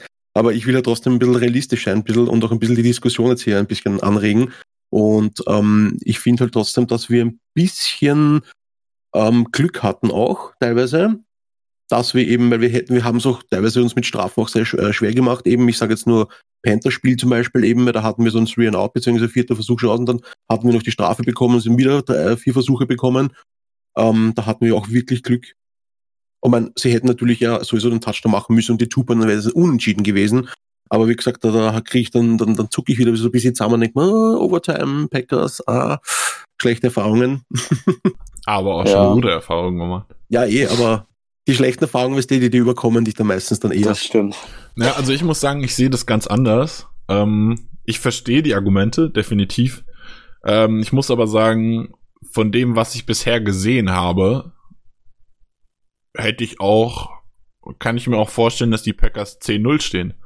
Wenn ich mir anschaue, das Eagles Game verliert man nur knapp mit ja. durchschnittlicher ja. Leistung. Ähm, das Chargers Game kannst du sowieso wegwerfen. Das haben, also das hat nichts damit. Klar, die Chargers haben gut gespielt und die Chargers sind auch besser als die aktuelle 4-6 Record. Aber das Chargers Game haben wir verloren, weil unser Team gemeinsam über alle Positionen hinweg einfach schlecht gespielt hat, über alle äh, Teamgruppen hinweg. Ähm, also das haben wir verloren, weil wir schlecht gespielt haben. Aber wenn ich mir angucke, was die Top-Leistungen der jeweils, jeweiligen Teams sind, dann ist ein 10-0 nicht weit entfernt. Ähm, auch die Chiefs sind schlagbar mit unseren Top-Leistungen. Und das ist das Ding, was ich halt sehe. Ähm, das Potenzial ist sehr hoch. Die Frage ist nur, wie konstant gut kann man das halt äh, abrufen. Ein Key Factor davon ist auch Matt LeFleur, wo ich dann halt vorher gesagt habe, es ist geil, wie er adjusted. Da kommt aber natürlich ins Spiel, es gibt einfach Dinge, da muss er adjusten. Also da hat er nicht von Anfang an den perfekten Gameplan, weil er die Erfahrung noch nicht hat. Das kommt mit der Zeit, es wird auch die nächsten Jahre besser werden und solider werden. Ähm, und es ist vielleicht auch gut, so ein bisschen frisch und ein bisschen was auszuprobieren, im Gegensatz zu den festgefahrenen Jahren unter Mike McCarthy zum Ende hin. Aber äh, solche Dinge schaden uns dann auch und lassen dann teilweise Spiele knapper aussehen, als sie waren. Klar, das Lions Game haben wir gewonnen, weil wir da am Ende eine, beziehungsweise wir haben zwei Strafen bekommen, von denen meiner Meinung nach eine für diesen Hands to the Face berechtigt war, die andere nicht, die uns so ein bisschen gerettet haben. Ähm, du hast gerade eins von den Panthers an, äh, angesprochen, wo aber auch äh, wir wieder dumme Strafen hatten oder die Panthers äh, Strafen bekommen haben, die meiner Meinung nach keine waren. Also wir Strafen bekommen haben pro Panthers, die meiner Meinung nach keine waren. Ähm, ich finde nicht, dass wir unberechtigt da stehen, wo wir, wo wir stehen, weil sowohl die Offense als auch die Defense gezeigt hat, was wir können und wenn und was wir können, wäre 10-0. Die Frage ist halt nur, wie gut wir das konstant abrufen können und das wird sich jetzt über die nächsten Wochen zeigen. Und das wird meiner Meinung nach auch so das Hauptproblem sein. Ähm, ich denke, die Playoffs sollten definitiv drin sein. Die Frage ist nur, können wir über die Playoffs diese Top-Leistungen, die wir spielen können, äh, können wir die abrufen? Und zu dieser Frage, was ist machbar, sind wir Contender für das, für den Super Bowl oder so? Ähm, ja, wenn die Offense und die Defense ihre Leistung abrufen können und vielleicht das Special Team noch einen Schritt nach vorne macht. Ähm, ich habe es vorher schon erwähnt, neuer Coach wäre da durchaus eine Option, um das anzugehen. Ähm, wenn wir, also in die Playoffs kommen wir meiner Meinung nach sicher, das wäre sehr unwahrscheinlich, dass wir jetzt noch aus den Playoffs rausrutschen. Dafür müssten wir, glaube ich, schon mindestens fünf der nächsten sechs Spiele verlieren. Ähm, was ich mir nicht vorstellen kann. Ähm, wenn wir in den Playoffs sind, können wir diese Leistung konstant durch die Spiele weg abrufen. Dann gewinnen wir den Super Bowl. Können wir es nicht, ist es durchaus möglich, dass wir vielleicht sogar in der Wildcard Round auch schon rausfliegen. Ja, ja, das wäre jetzt natürlich so ein bisschen das, das andere Extrem zu Markus. Ähm, ich finde, also da bin ich auch nicht so weit, dass wir jetzt so gut sind, dass wir 10-0 stehen könnten. Ich finde, wir stehen relativ so da, wie ich die Packers auch bisher sehe. Ähm, als Team, das hin und wieder mal auch einen Ausrutscher hat, weil ein, ein absolutes Top-Team, wie die, was kann man, wie die Panthers 2015 äh, zum Beispiel, sind wir halt sind wir halt nicht, die 15-1 gehen oder keine Ahnung, 14-2 am Ende der Saison. Ähm, ich finde, wir stehen ziemlich genau da, so wie wir auch spielen. Aber ähm, ich sehe halt auch, was Nick gerade gesagt hat, im Moment keinen Grund, warum wir nicht die NFC zumindest, und wenn man im Super steht, ist eh alles drin, ähm, gewinnen könnten. Wir haben die anderen Top-Teams, die alle auch Schwächen haben. Die Saints haben jetzt erste Mal auch richtig enttäuscht. Zeigt damit, dass sowas, was wir in Los Angeles bei den Chargers hatten, auch immer passieren kann, jedem Top-Team. Ganz, ganz kurz dazu eingeschoben, ich habe dir das vorher schon erzählt, äh, den einen Tweet von Aaron Nagler von Dienstag, glaube ich, oder so war es. Äh, frei übersetzt hat er gesagt, äh, je mehr ich mir die Teams in der NFL anschaue, desto größer wird die, äh, wächst bei mir die Wahrscheinlichkeit, dass die Packers wirklich den Super Bowl gewinnen könnten. Ja. Eben aus ja. diesem Grund, dass auch Top-Teams wie die Saints mal Ausrutsche haben und nicht genau. so top sind, wie sie sind. Oder auch die Seahawks, äh, die, die 49ers, die gegen die Seahawks ja. jetzt einen Ausrutscher, genau. wobei das auch nicht so ein richtiger Ausrutscher war, aber von den Seahawks besiegt wurden und nicht so unschlagbar sind, wie sie, wie sie schienen. Die Patriots, ja. die von den Ravens besiegt wurden. Ja, gut. Also immer wieder so Dinge. Aber du hast gerade gesagt, Nick, die Ravens, also die Ravens Eben, die Ravens, also sehr, sehr stark. Genau. Die, die Ravens haben aber auch schon zwei Losses. Das ist auch, ja, Trotzdem. es verliert. Aber die Patriots hatten jetzt halt in dem Sinne noch keinen Ausrutscher wie die anderen Top-Teams. Das ist ja, halt genau, aber die Ravens zum Beispiel, klar, die haben gegen die Chiefs verloren, das ist okay. Aber die Ravens okay. haben auch gegen die Browns verloren. Und ja, die genau. Browns sind echt so. schlecht diese Saison. Ja, das ist halt das, das Ding. Liegt aber an Baker Mayfield auch, muss ich sagen. Der spielt ja. einfach. Na, das liegt an allgemein dem Team. Das liegt nicht nur an Baker Mayfield, aber ja. Ähm, aber also trotzdem aber, haben sie gegen die Browns verloren. Ja, die NFL ist halt in dem Sinne so unberechenbar, dass auf einmal eine Seahawks Defense, die die ganze Saison im Pass Rush und in der Secondary äh, grotesk aussieht, dann gegen Niners, Niners Offense, die zumindest im Run Game überragend und im Passing Game mittelmäßig über die Saison aussagt, äh, fast komplett aus dem Spiel nimmt. Das, das steppt auf einmal die Seahawks Defense ab, als wäre das wieder Legend of Boom. Äh, Clowny macht mit Abstand das beste Spiel der Saison gegen die zwei Starting Tackles von den Niners, die beide zurückkommen nach Wochen und ein Saints Pass Protection, die Top 2, wenn nicht sogar die beste war jetzt über die ersten acht Wochen der Saison, gehen dann auf einmal, ähm, kriegen Probleme gegen Falcons Pass Rush, der diese Saison zu den schlechtesten fünf wahrscheinlich in der NFL gehört hat. Also irgendwie, die NFL kann man so nicht vorhersehen und wie ich gerade eben schon gesagt habe, ich sehe halt nicht, warum die Packers die NFC nicht gewinnen können. Es kann, es kann alles passieren, wie ich fand es gut, was Nick eben gesagt hat. Ähm, wir können, wenn es schlecht läuft, in der Wildcard rausfliegen, wenn wir ein bisschen Pech haben mit dem Gegner und wenn wir einen schlechten Tag haben. Wildcard ist vielleicht etwas früh, aber es ist halt dieses Jahr vor allem nochmal eindrucksvoll, jeden Spieltag zu sehen, was in der NFL passieren kann und das ist halt immer alles. Naja, im besten Fall spielen wir die Wildcard Round gar nicht, dann erübt sich, erübrigt sich die Diskussion. Wollte gerade sagen, so wie ja. wir da stehen, sind wir Second Seed, das heißt Home Field Advantage und ja. Naja, wobei man, dazu ja sagen muss, mitgehen? wobei man dazu ja sagen muss, wir sind ja Second Seed geteilt mit den Seahawks und selbst wenn wir ja. gegen die Niners gewinnen, haben wir zwar gegen die Niners den Tiebreaker, aber dann sind wir auch nur geteilt Second Seed. Also äh, geteilt äh, ja. First Seed auf, auf Records. Also man muss klar natürlich ähm, aktuell sind wir Second Seed, aber halt auch geteilt und die Saints haben auch nur quasi den Bye Week, also die Genau. Bye fehlend, äh, um auszugleichen. Äh, die Vikings sind einen hinten dran, also da ist noch, also es kann, ist sogar durchaus möglich, wobei ich natürlich, ich persönlich nicht davon ausgehe, aber möglich wäre es, ist, dass die Vikings uns noch überholen, dann sind wir, könnten wir selbst, wenn wir äh, in der Tabelle der zweitbeste sind, könnten wir nur Wildcard spielen dürfen.